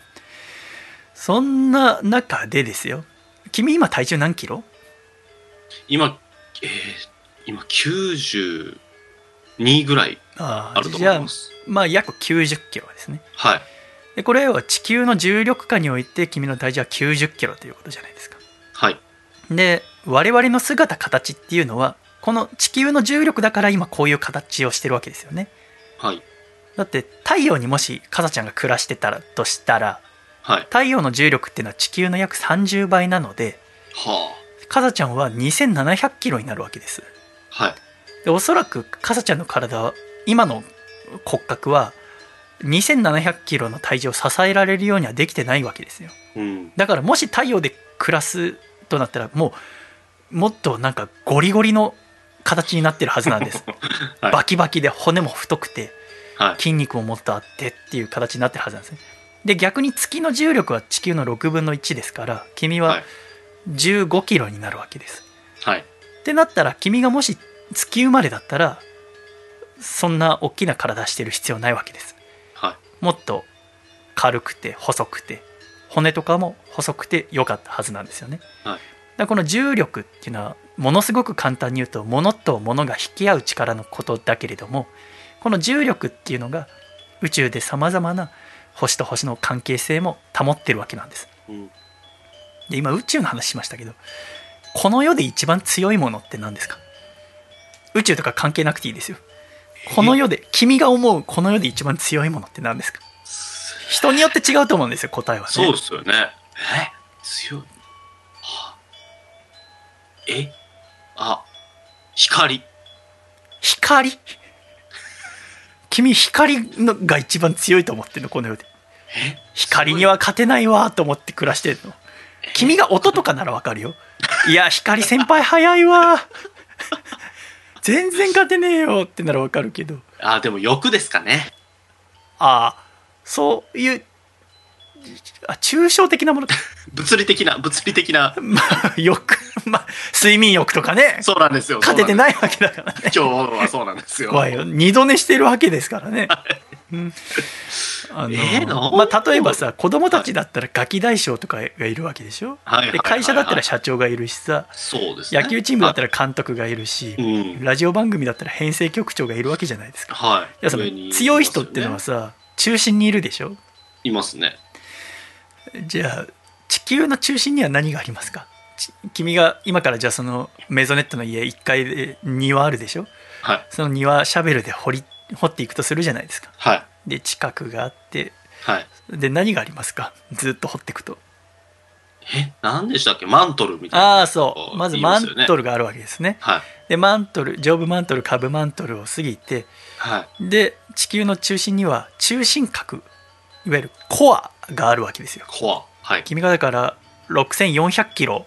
掘り進めると中心核、コアにたどり着くわけですコア。はい。でこのコアっていうのは固体なんですよねはい。鉄とかニッケルからなるうーものでこのコアっていうのはで温度でいうと5000度から6000度です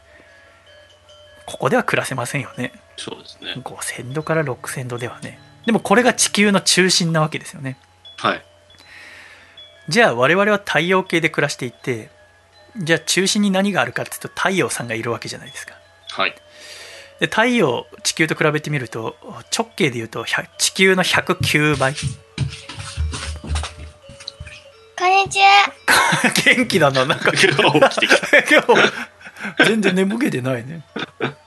こんにちは、こんにちは。こんにちじゃはあねめちゃめちゃ起きてるねそっか10時だからかでもなんか今起きたばっかりなのにめっちゃ元気です。こんにちは今日、5歳とは思え ない。し仕事の同僚ぐらいのこんにちはって。あんまり言わないですよ。おはようとか。そうそういう感 じ。こんにち。は まあいいやあので太陽さんの直径は地球の109倍約139万キロメートルはい。で重さ質量は地球のおー約33万倍で温度は表面温度地球の表面温度って今日気温20度ぐらいでしょ地球ははい。でも太陽は表面温度が約6000度はい。もう地球のコアと一緒ぐらいうん。はで中心の温度は何度かっていうと約1600万度、はやっぱ太陽系の中心にいる太陽さん強いじゃないですか強いですね。やっぱ中心にいる人って強いんですよはい。やっぱ太陽さんすげえわってなるわけですよねそうですね。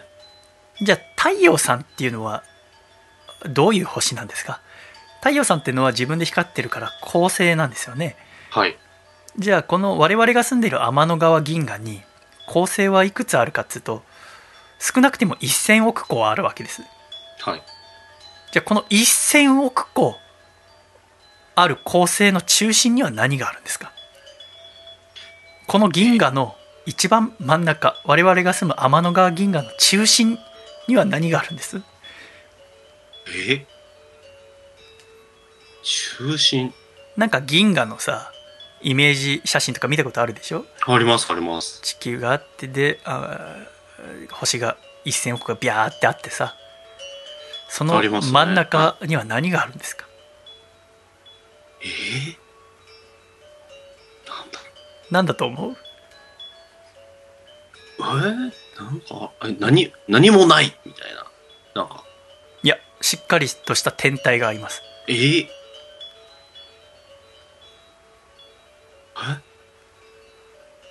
中心。 もうまあ難しいなあのなんだろこのわかんないこれがさ、はいあの私あんまりクイズ番組って好きじゃなくてう。はい。あの楽しく見たいからわかんないとなんか、うーんってなっちゃう時間結構苦しいから、はいはいはいあんま私わかりますクイズ番組見ないだから自分のラジオでもあんまクイズとか出さないようにしてるわけ、はでいも。やっぱ風倉君に申し訳ないなって思うのはやっぱ質問形式ではい。やるとだから君に一応聞いてはい何だと思うっつってで基本突拍子もない質問はしないようにしてるわけでそうです突拍子もない質問した時ははいもうするんだけどその時はすぐ「これどう思うこれはね」ってすぐ答えを言うっていうはい。そういうことによって聞いてる方が長時間聞いててもなんか興味を引くかなって思いながら質問してるわけね、はい。でここの銀河の中心に何があるってこんだけ最初に「今日何喋る?」っていうテーマの話をして、はいでそこから前置きをしてさあメインテーマに入るよっていうこの質問はもうバシッと答えてくれる質問だと思って私はしてるんだ よね聞いてる方も私心配になる今日最初何の話した何についてブラ喋ックるホールです。そうです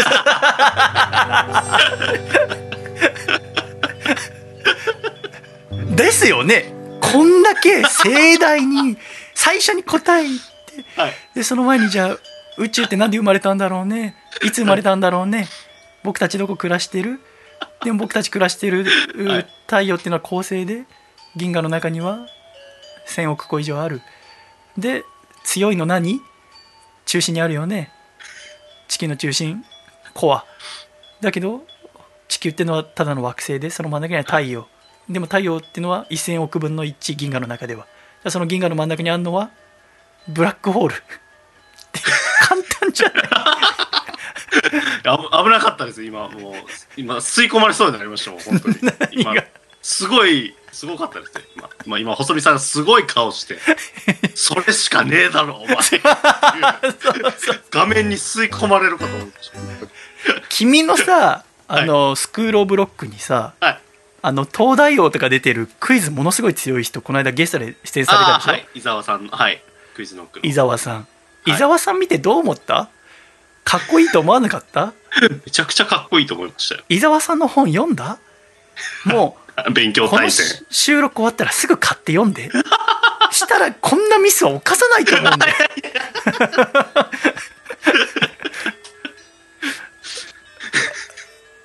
ブラックホールですね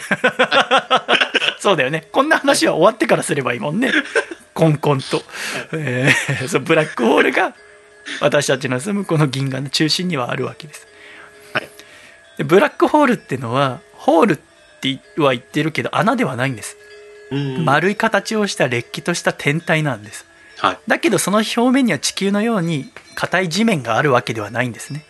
うんうんで人間の常識なんて一切役に立たないこの銀河最強の存在それがブラックホールなんですうんでそんなブラックホールを研究している科学者3名が今年のノーベル物理学賞に今週選ばれたっていうわけなんでございますよね、うん自分より大きな星を目の前にしてもいとも簡単に吸い込んでしまうブラックホールそのとてつもない破壊力その正体ってのは何なんですかねブラックホールがなんでそんなに吸い込む力が強いのかっていうとその理由はとんでもなく強い重力に理由があるんですねうん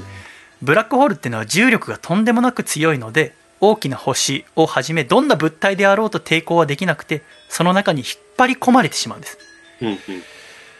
だってあの宇宙一速い存在でさっきかさちゃんが光って言ってくれたけどはい光は秒速30万キロの速さを持つんですね、はいその光ですらブラックホールに吸い込まれるともう逃げ出すことはできないんですうんうんうん光ですらブラックホールの重力に逆らうことはできないんですねうん一度ブラックホールに捉えられたらそれが最後もう逃げられなくて真っ暗闇に突き落とされてしまうんですうんブラックホールっていうのは一方通行の壁のような性質があっては中心からある一定のところを通るともう二度と戻れない仕組みになってるんですいうんでこの境目の部分もう二度と戻れここ過ぎたら戻れないよって境目の部分を事象の地平線っていうんですほこの事象の地平線っていう最高に中二病心をくすぐること う確かを超えた瞬間にもう誰も誰も戻ってこれないんですにだからもしかさちゃんが人類で初めてブラックホールの中に潜入することに成功したとしてもはい事象の地平線を越えたらもう戻ってこれないんですよねうんでじゃあこのブラックホールの中に吸い込まれたものはどうなるかっつうとまだあー誰もわからないわけですうんで今の科学では2020年の科学ではブラックホールの中に吸い込まれたものは最終的に中心の一点に凝縮されてしまうって考えられているうん表面のどの位置から入っても最後は中心の点に必ず落ちていくようになっているうんうんイメージとしてはアリ地獄の巣みたいなものなるほど。アリ地獄の巣アリ地獄の巣って見たことあるあ、実物はないですね。ないしんいたとしても君虫苦手だから僕もだけど、はい。別にそれを捕まえてみようとは思わないよね思わないですね。あの「スター・ウォーズ」が好きな人はボバフェットがサーラックに食べられちゃった時の穴って言えば伝わるんですけどはいす。ごく有名なシーンだからでも君「ええスター・ウォーズ」見てないよねはい。な何が何かわかんなかえっただです。からボバフェットがサーラックに食べられた時 のうんじゃあ砂時計が落ちてく時の様子は わかります。だったらなんとなくわかるよ、はい。砂時計であのサウナとか行ってさはい。あのキャピャってあの反対にすると砂落ちてくじゃないはい。で砂時計の中心細くなってるじゃないですかはい。あんな感じで中心に集まっていくんですはい。であの下に落ちてくっていうのはなしにしてもらって考えないでもらってはい。一番細くなってる場面部分があるでしょ砂時計でも、あそこに全てのものがぎゅうぎゅうになるんですうんうんうんであそこのことを特異点っていうんですね特別に異なった点なるほど。ブラックホールの中でたどり着く最後のゴールの部分うんうんで特異点っていうのは密度は無限大大きさは無限小っていう特殊な場所なのうんうんうん簡単に言えば針の穴よりも小さい場所なのその特異点はえー針の穴よりも小さい点に大きな星とかガスとか宇宙のあらゆるものがぎゅうぎゅうに詰まってるのうん地球よりも太陽よりも大きな星とかが針の穴よりも小さいところに詰まってるのうんイメージで言うと、うん、地球上の全ての生き物を君の部屋に詰め込んだ感じ君の部屋のトイレにはゾウもキリンも人間もゴリラも全部基本的に出てくる動物がこの間言った上野動物園にいる動物しか出てこないけど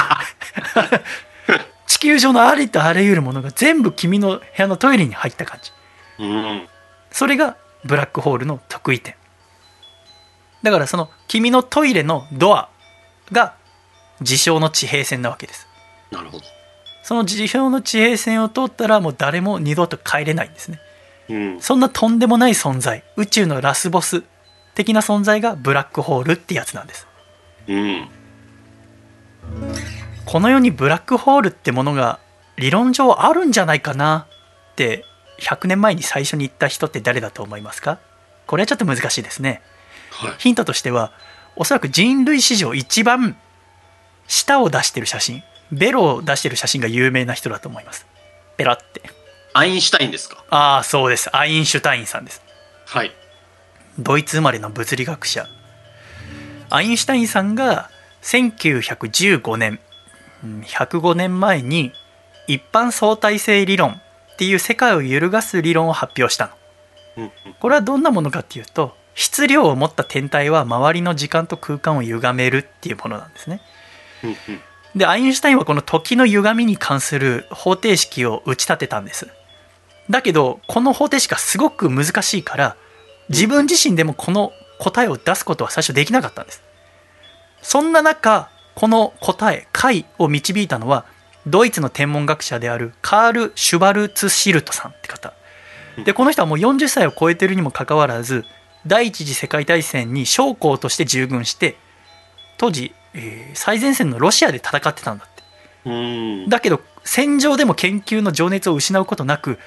もうそその戦場の最前線でこのアインシュタインの方程式を計算してたのへえそ。したらその戦場で解けちゃったのアインシュタインでも解けなかった方程式がうん。でその方解いた方程式をアインシュタインに送って解けたよっつって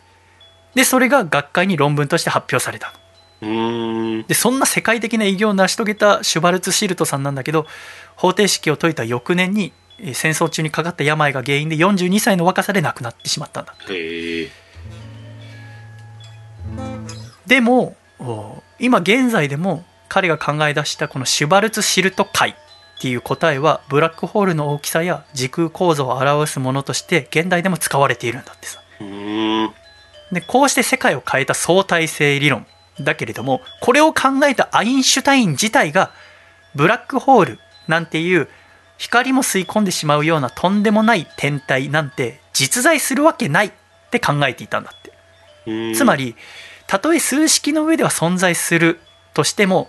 だから計算上はあってもおかしくないっていうかそ存在することになるんだけれどもあの世紀の天才アインシュタインですらブラックホールの存在を認めることはできなかったんですそんなとんで。でもないものあるわけないよなって。だからそのため世界中の科学者からブラックホールイコール空想上の産物っていう扱いをされていたんだってさ。うんうんただそっからだんだんと研究が進んでいって1960年代から次々とブラックホールの存在を示す証拠が発見されていった。おーでそこで世界中の科学者たちは考えたわけです。ブラックホールの写真を撮ってみたいって。うんうんうん。撮影ができたらもう確実にあるってことだから。そうですね。でそこでイベントホライズンテレスコープって呼ばれるプロジェクトを立ち上げたんです世界中の200人以上の研究者が参加して十数年間にわたって研究してきたのうんうんで国際研究チームはアリゾナハワイスペインメキシコチリそして南極にある8つの電波望遠鏡を連動させて仮想的に地球規模の大きさを持つ望遠鏡を作ったの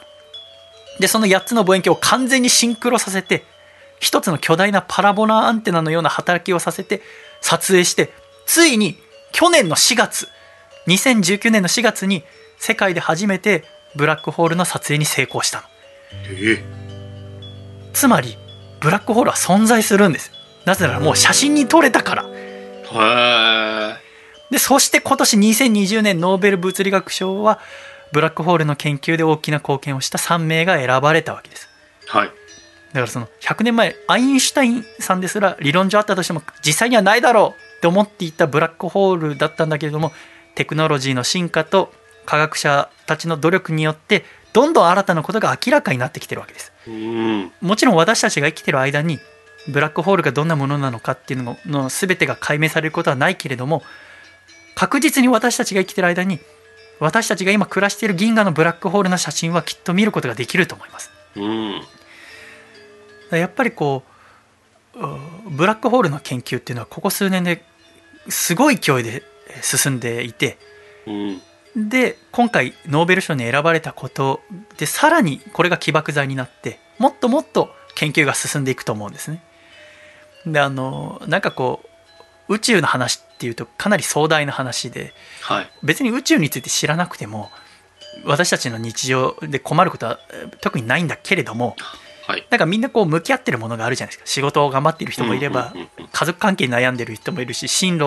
を考えてる人もいれば恋人とうまくいったりうまくいかなかったりする人いろんな人がいるけれどもはい自分が向き合ってるさまざまなものからふっと頭を離してみるとなんか楽になったり新しい解決法が浮かんだりすることがあるんですよねただ人に話を聞いてもらうだけでも浮かぶことがあるしうんなかなか相談することができないことであるならば自分でずっとう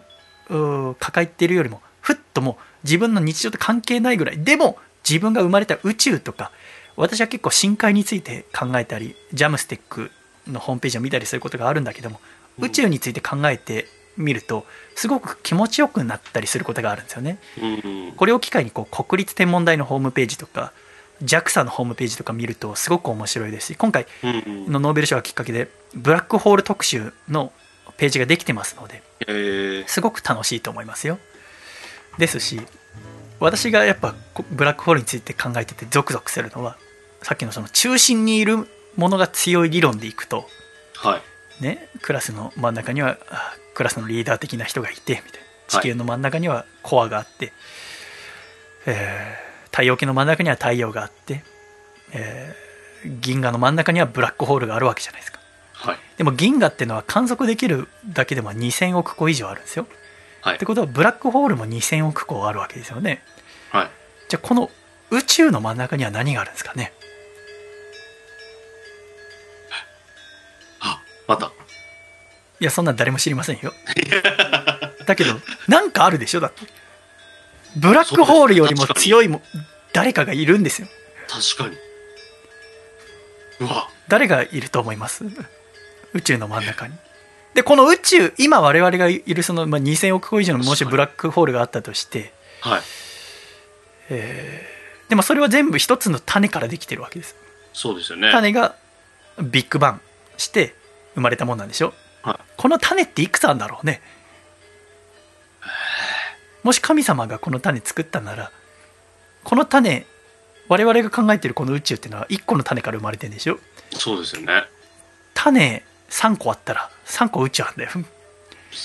まあまあまあってそれが違う次元それと交わる日があんのかなとかさ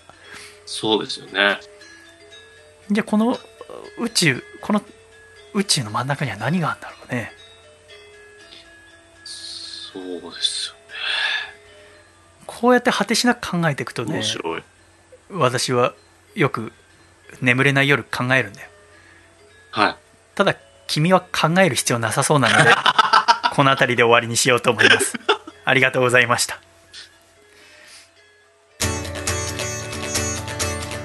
兵庫県ラジオネームアマシットさんからいただいたハサミのシャイボーイがお父さんと仲直りする方法お父様エントリーナンバー32番佐藤の父と申します斉藤飛鳥さん写真集争奪オーディションというこの日のためコンディションをしっかり整えてきましたよろしくお願いします何でもやりますって言うけどとりあえず一緒に紅茶飲もうか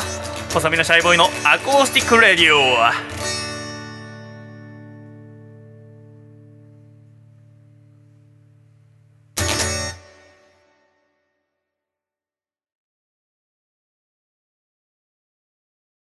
つれづれなるままにアコラジライフ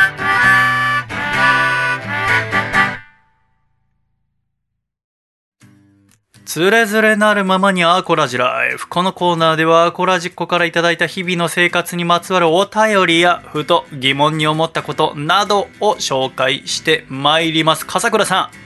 はい。今週のメッセージテーマはこのお菓子美味しいよでございましたはい。最近お菓子食べましたか最近食べました。あ何食べましたあのー、ダースの、なんかブラックチョコレートみたいなのが出てて、ああよく売ってますね僕ブラックチョコ大好きで、はい苦いやつをこう、なんか食べてコーヒー飲むのが好きです。はい。じゃああの赤いパッケージのやつよりもはい。黒の方が好きなのそうですね。好きですね。 やっぱさで今週はだからさそのアコラジコからいただいた、そのいろんなお菓子もうこれあーほらはいもう見えるこれパンパンよほらすごい。いもう10店舗ぐらい回っていろんなお菓子買いあさってはい。やっぱお菓子って買ってるだけで楽しいな、そうですね。うん、なんか多分店員でもう両手にさお菓子の袋を下げてさいろんなスーパー回ったりさコンビニ回ったりしてたからさ、はい。相当な人数でパーティーするって多分店員さん見て思ったと思うけどはい。一、人なんだよね今20人規模のパーティーできる量のお菓子がうちにあるんですけど一人なんですよねでもやっぱ買ってるだけで楽しくてねはい。やっぱそれでいろんなお店見てて思ったのはやっぱそそれこそダースもそうだし、はアルフォートもそうなんだけどい。はい。そのミルクタイプとちょっとう黒いパッケージのブラックタイプとか、で今回買ったこのねあのこれはあのメールいただいたんじゃなくて自分で好きで買ったパイの実の黒えー。深みショコラ味ここれまだ食べてないの早く食べてだからもうね私もう今日早くつれづれのコーナーやりたかったまだ一個も食べてないからはい。なのにバカがね寝坊しやがってよ 寝坊してもいいけどこのメッセージテーマの時にやるんじゃねえよと思ってこっちは早く食べたいんだよすいません。番組の進行が悪くなるとかどうだっていいよただこっちは早くお菓子食べたいんだよおと思ってかしいよ。えー今週たくさんメッセージいただきました1通目こちらはいラジオネーム大阪府の森 T ザル T さんからいただきましたシャイボーイさん笠倉さんこんにちはこんにちはこんにちは。僕が好きなお菓子は雪の宿です小さい頃からなんだかんだで食べていた覚えがあります母親曰く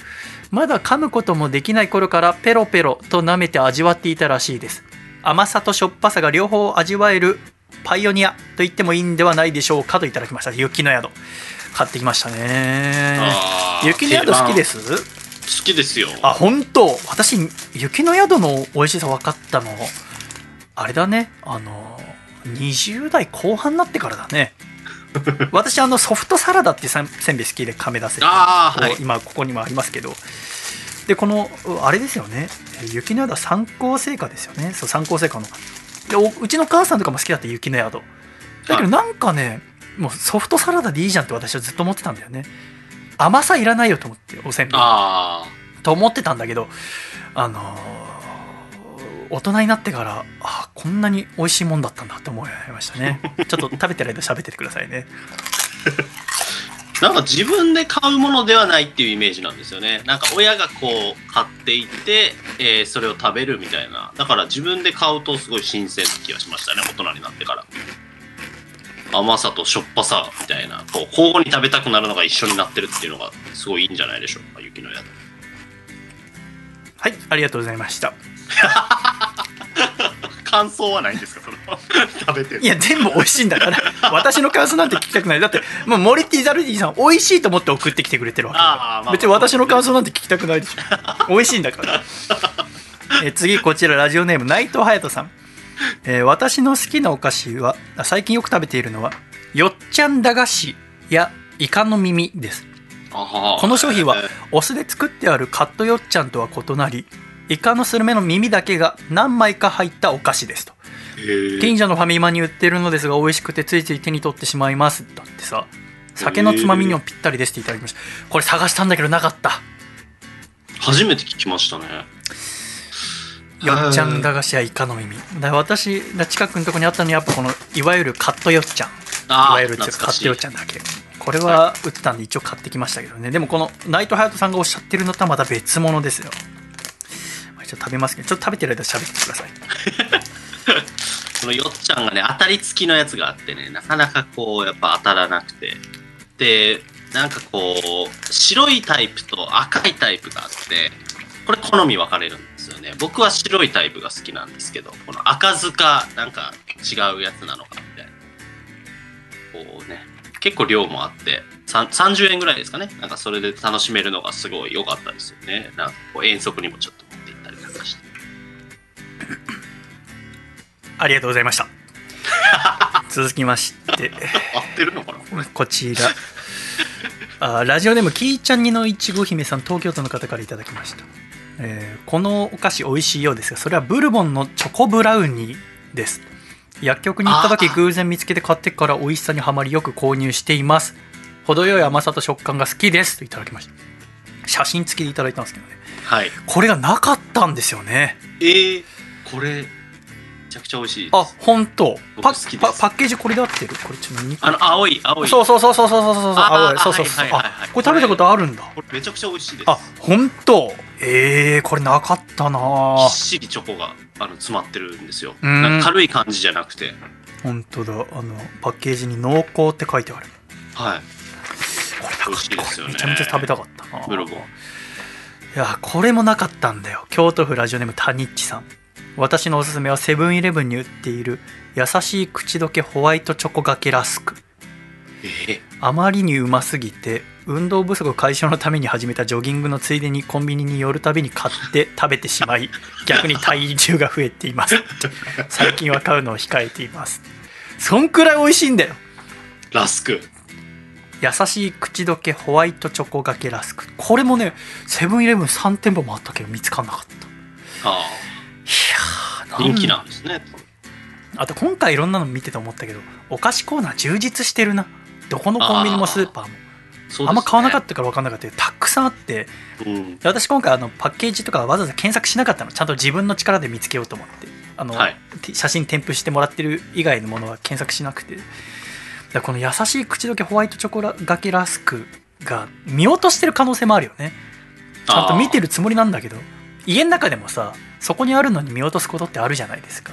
あります探しもしてそれと同じ感じかなと思ってちょっとねこれは、えー引き続き探してみようと思いますけど続きましてこちら埼玉県ラジオネームおいちゃんえー私は普段あんまりお菓子食べないんですけれども唯一会社の机の引き出しに忍ばせているお菓子がありますそれは森永のミルクキャラメルですああおど昔からあるお菓子ですが脳には糖分が必要ということで仕事の合間に1日1個までと決めて食べていますレトロのパッケージもお気に入りですああ私も高校生かなの時に学校の購買にキャラメル売っててそれはあの森永のハイソフトっていうキキャラメルでパッケージ私そのパッケージ大好きだったんだけどでもこのおおいちゃんさんがおっしゃってるのは、えー森永のミルクキャラメルでね売ってた確かにあの黄色いパッケージのやつだけどうん今回ね季節限定でこのね、えー安納芋味が売ってたのああ本当だ安納芋で今年書いねてあるあのもういろんな今回10店舗ぐらい回って分かったけど今年のトレンドは秋のすお菓子の安納芋だねああ栗とかよりも安納芋味だらけへえブームなんじゃない安納芋安納芋って随分前からあるイメージだけどでもなんかこう季節限定の味っていうもので出てる中の半分以上安納芋だね今なるほどさまざまなものの安納芋芋味が出てますけどちょっとキャラメル食べてる間喋っててくださいまあ、キャラメルいいですよね。なんかこう一番もうベタなんですけど、まあ昔はなんかこうね、歯にくっつくから食べるのやめなさいとかこう親によく言われたんですけど、なんかこう大人になってからこうたまに食べるとそうたまに食べるんですよね頻繁に食べないからこそこう久しぶりに食べた時美味しいのがキャラメルだなかさちゃんこんな感じがしますはいごめんキャラメルは口の中に長く残るな まだ半分 もこれは飲まなきゃいけないからねあのラジオに一番影響があるお菓子かもしれないですこのキャラメルは全然なくなるすごいあの大変そうな顔を 今細見さんしています消消化すぐできないぞっていうまだ半分本当に困ってるあー ダメだ食べながら喋ろう ちょっと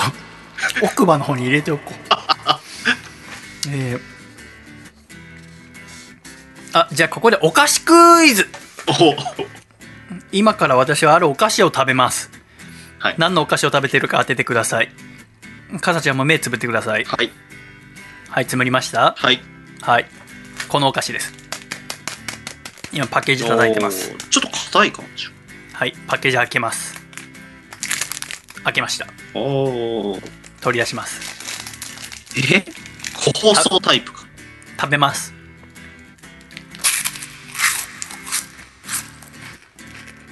うわ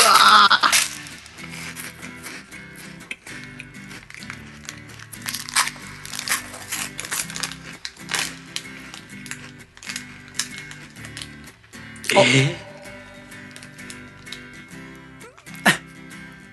なんでしょうオーザックあポテチ系のえー、はいオーザックあのヒントかになるかわかんないんですけど、はいなんか一緒に食べたらキャラメルがなくなったんですよねえあれキャラメルがなくなったそんな溶けたことが一緒に飲み込んだのかえー、あんなにまだまだあったあでも最初のなんかサクっていうのは片揚げいややっぱりオーザックでお願いします正解はこちらでしたうまい棒たこ焼き味あ結構簡単かと思ったんだけどなあ音的に簡単なやつ選んだんだけどやっぱ難しいかーうまい棒はキャラメルをなくすんですキャラメルなくなった 別にキャラメルなくしたいと思ったこと一回もないけどたこ焼きいいですねたこ焼き味はいいですよねうまい棒といえばえほんといいよねああれメールがどっか行っちゃったあれどうなったあのね柿ピーのわさび味がいいって送ってくださった方いたあわかるあほんとあります僕わさび大好きですあー私あんま食べたことないでさ柿ピーってなんかさ6パックとかが1つはいになってるのあるじゃない、はいであのイメージであったら今回のあのジップロックでえあのー、入ったタイプが売ってたあいいですねジップでパックでいうと3パック分ぐらい入ってるのかな100円であこんなのあるんだと思ってで通常のやつとわさびタイプも売っててわさびいいですよね味付きといえばわさびかなっていう塩とか梅とかねいろいろあるんですけど僕はわさびが一番しっくりきますねあまだあ辛っこれあ結構辛いんだそうなんですよあの一気にいくと結構あの鼻にツンとくるレベルで辛い辛いなんか音立てようと思って食べたら、はいあこんなに辛いんだそうなんですよちゃんとわさびのこうあ辛い味がついてるのがいいんですよねあ辛い美味しいけど辛いわあ最近だとね花山椒とかそう辛い系にも種類がこう出てていいんですよええあそうなのこんな辛いんだ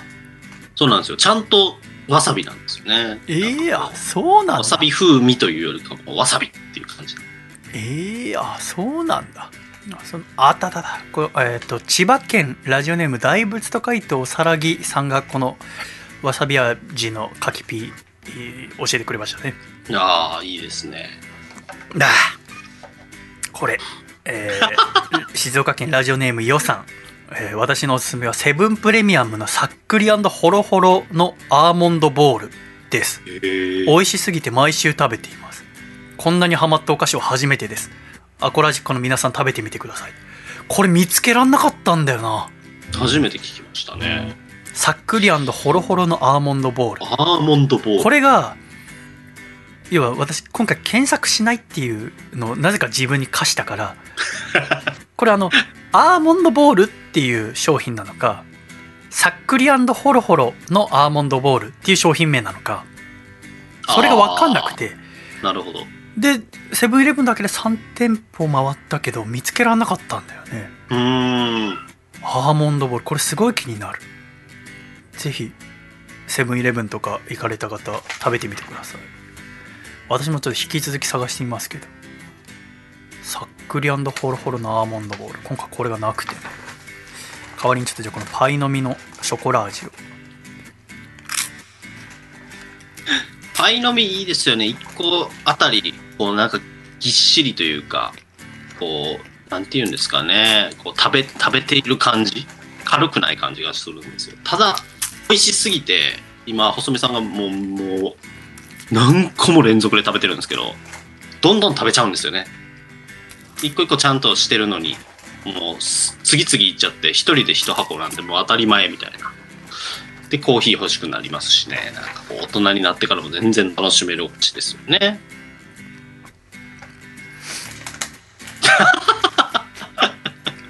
ちょっと食べ過ぎました7個ぐらいいきましたよこの間あのいい音立てようと思ってなんていうんですか口開け気味で噛んでるんですけどおかげで今床がカスだらけなんですよねあらゆるお菓あそう子ですのねああのあとパイの実は一番それがねあるんですよあ気をつそうけてなたんだらねあの子供にパイの実食べさせたらもうね大惨事ですからもあう床ボボロッ一ボロに口なでります食べないってことかそうなんですよであーもうやっぱ崩れやすいんでもう掃除機必須みたいうーん私も掃除機かけようこれ で今週最後これね高知県のラジオなんで俺は直前でもう一個パイの実食べちゃ ったんだ今な今自然と食べて ました普通のおしゃべりしてる気分だよこ れ、えー高知県ラジオネーム猿人間さんは、えー私のそお好きなお菓子ですが高知県名物のミレービスケット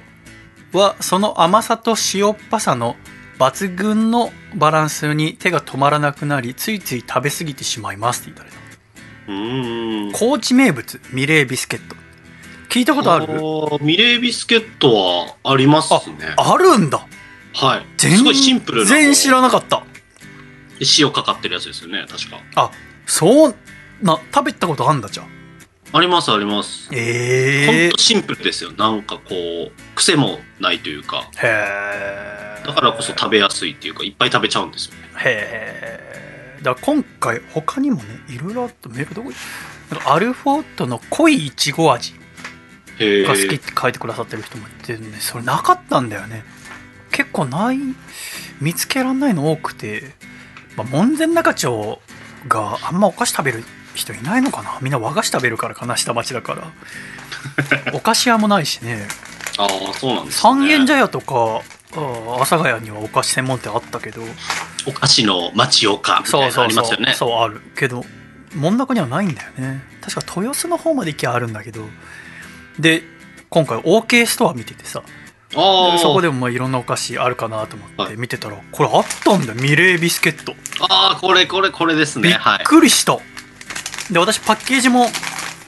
要は検索してなかったからさは普い。通にいろいろ見てた時そのアルフォートの濃いイチゴ味探してる時にパッケージに「真面目なお菓子」って書いてある んだよほらこ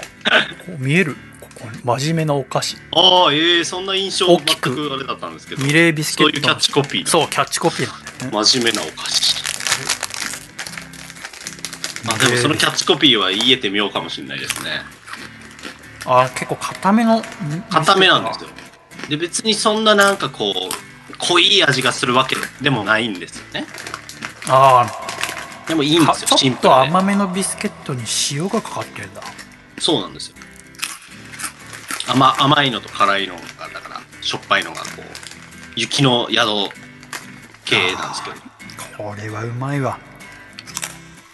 雪のや宿なんかはこうたくさんは食べるっていうタイプじゃないんですけどこうミレービスケットだからそのタイプでももうシンプルでしかもサイズがちっちゃいのでうんたくさん食べちゃうんですよ、気がついたらもう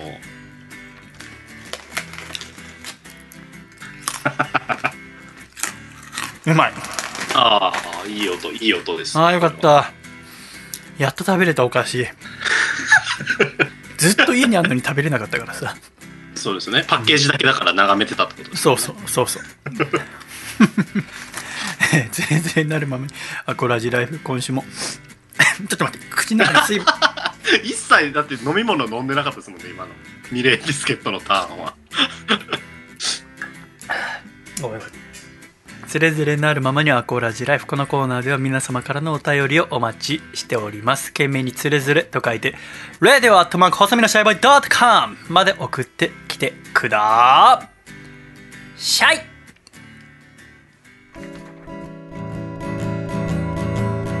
細身のシャイボーイ細身のシャイボーイ細身のシャイボーイ oh yeah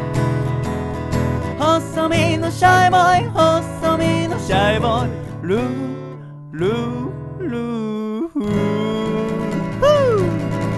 ーフー第197回細身のシャイボーイのアコースティックラジオこの番組は徳島県ソマ静岡県エルモミーゴ東京都エクストリームパーティー神奈川県パラレル京都府タニッチ東京都マーチル栃木県タヒオギフトには動物コーヒーの七色商店以上8名の提供で今週はシャイ笠倉トランザムヒロシさんの3人でお送りしてまいりました今週も最後までお聴きくださり誠にありがとうございましたんでは、アイニング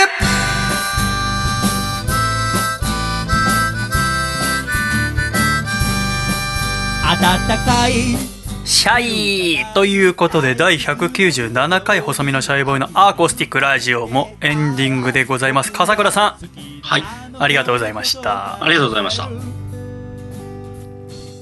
僕のことをもっと知ってよあそんな風にえー、っとあだからそっか明日あ台風ちね、まあ、直撃しないみたいだけどねそうですよね来るとは言われてますよねそうだね雨ですねだからこの週末はうん雨続きですよねだからそれこそやっぱね今週末その GoTo キャンペーンとか使って旅行行こうと思ってた人がもうだから旅行できない人も多いだろうねはいはあ今旅行するならどこ行きますこの間まさにその話を嫁さんとしてましてえー、あそう北海やっぱり北海道金沢前から言ってるその2つはうーん候へ補ですよねどっちがいいかなみたいなえ話に上がりますねそれはやっぱ食ってことやっぱ食ですねなんかこううちの家族は食が結構優先順位高いああそうなんだね、はい、景色とか絶景とかなんかよりもっていうああ私は俄然そっちだねやっぱ食に対するだから優先度が高いんだなそうですねねえまああと地元嫁さんの地元に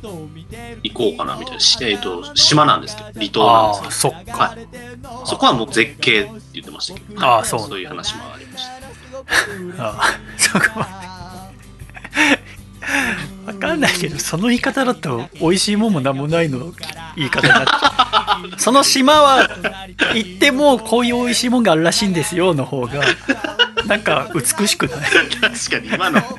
言うとすごい悪口だったみたいなちょっとピリつく可能性がいや別にさ悪口言う分にはいいんだけどなんで私がビクビクしなきゃいけないの逆でしょ私が「あ島行ったらね絶景はあるよね」って言ったなら「いやいや島もこういうしもあって」っていうフォローするのがなんでメインパーソナリティが作家のスサポートとか寝坊の埋め合わせをしなきゃい けないのどう不思議な不思議な197回やってき何それ私になんかこう負荷をかけてくれてるのわざとたいやいやいやいあのねラ確ストかっにす「ノーノー」ってやってちゃいけないからねそんなそのやここに来てそうそうあ僕がただ普通に作家してるだけじゃシャイさんが育たないや寝坊しようやばい不思議な鍛えられ方されてるありがとうございますおかげさまで今週も楽しく撮ることができましたえこの後はあお菓子食べながら編集しようと思いますけれどもいややっぱね安納芋あだから昨日夜散歩してたらもうあの石焼き芋のトラック出てたわああもうそんな季軽節自です動か車ああいい石焼き芋もうかと思ってでも確かに寒いもんねそうですね1ヶ月前クーラーガンガンに効かしてたけど収録の時はい今日暖房かけてるもん不もうちょっと寒いですもん冷え込みますもんね部屋がやっぱ思議だわすごいよなうんこんなに違うかと思ってあ来週ははあいの私一人ですからはいですよねはい覚えてますうわなんか今あーはい言ってましたよねっていうのがあるんですけど全然覚え具体的に覚えてないかもしれないですねいやいや来週君お休みですそうですよねなんかお休みですって言われてた日があったなと思ったんですいけどやちゃんあれもう2ヶ月前の時点で言ってますかあられねそうですよねこの日付がそうですよねだいぶ前ですよねそうですよね 急じゃないですよもうとっくに言ってますけど来週私一人でワンマンライブですからねそうだそうだそうだそうだとか言ってはい来週は笑顔でお会いできないかもしれませんあーいやいやいやまた1週間お互い耐え忍びましょうでは行くぞ123シャイまた来週福田さんありがとう回だったね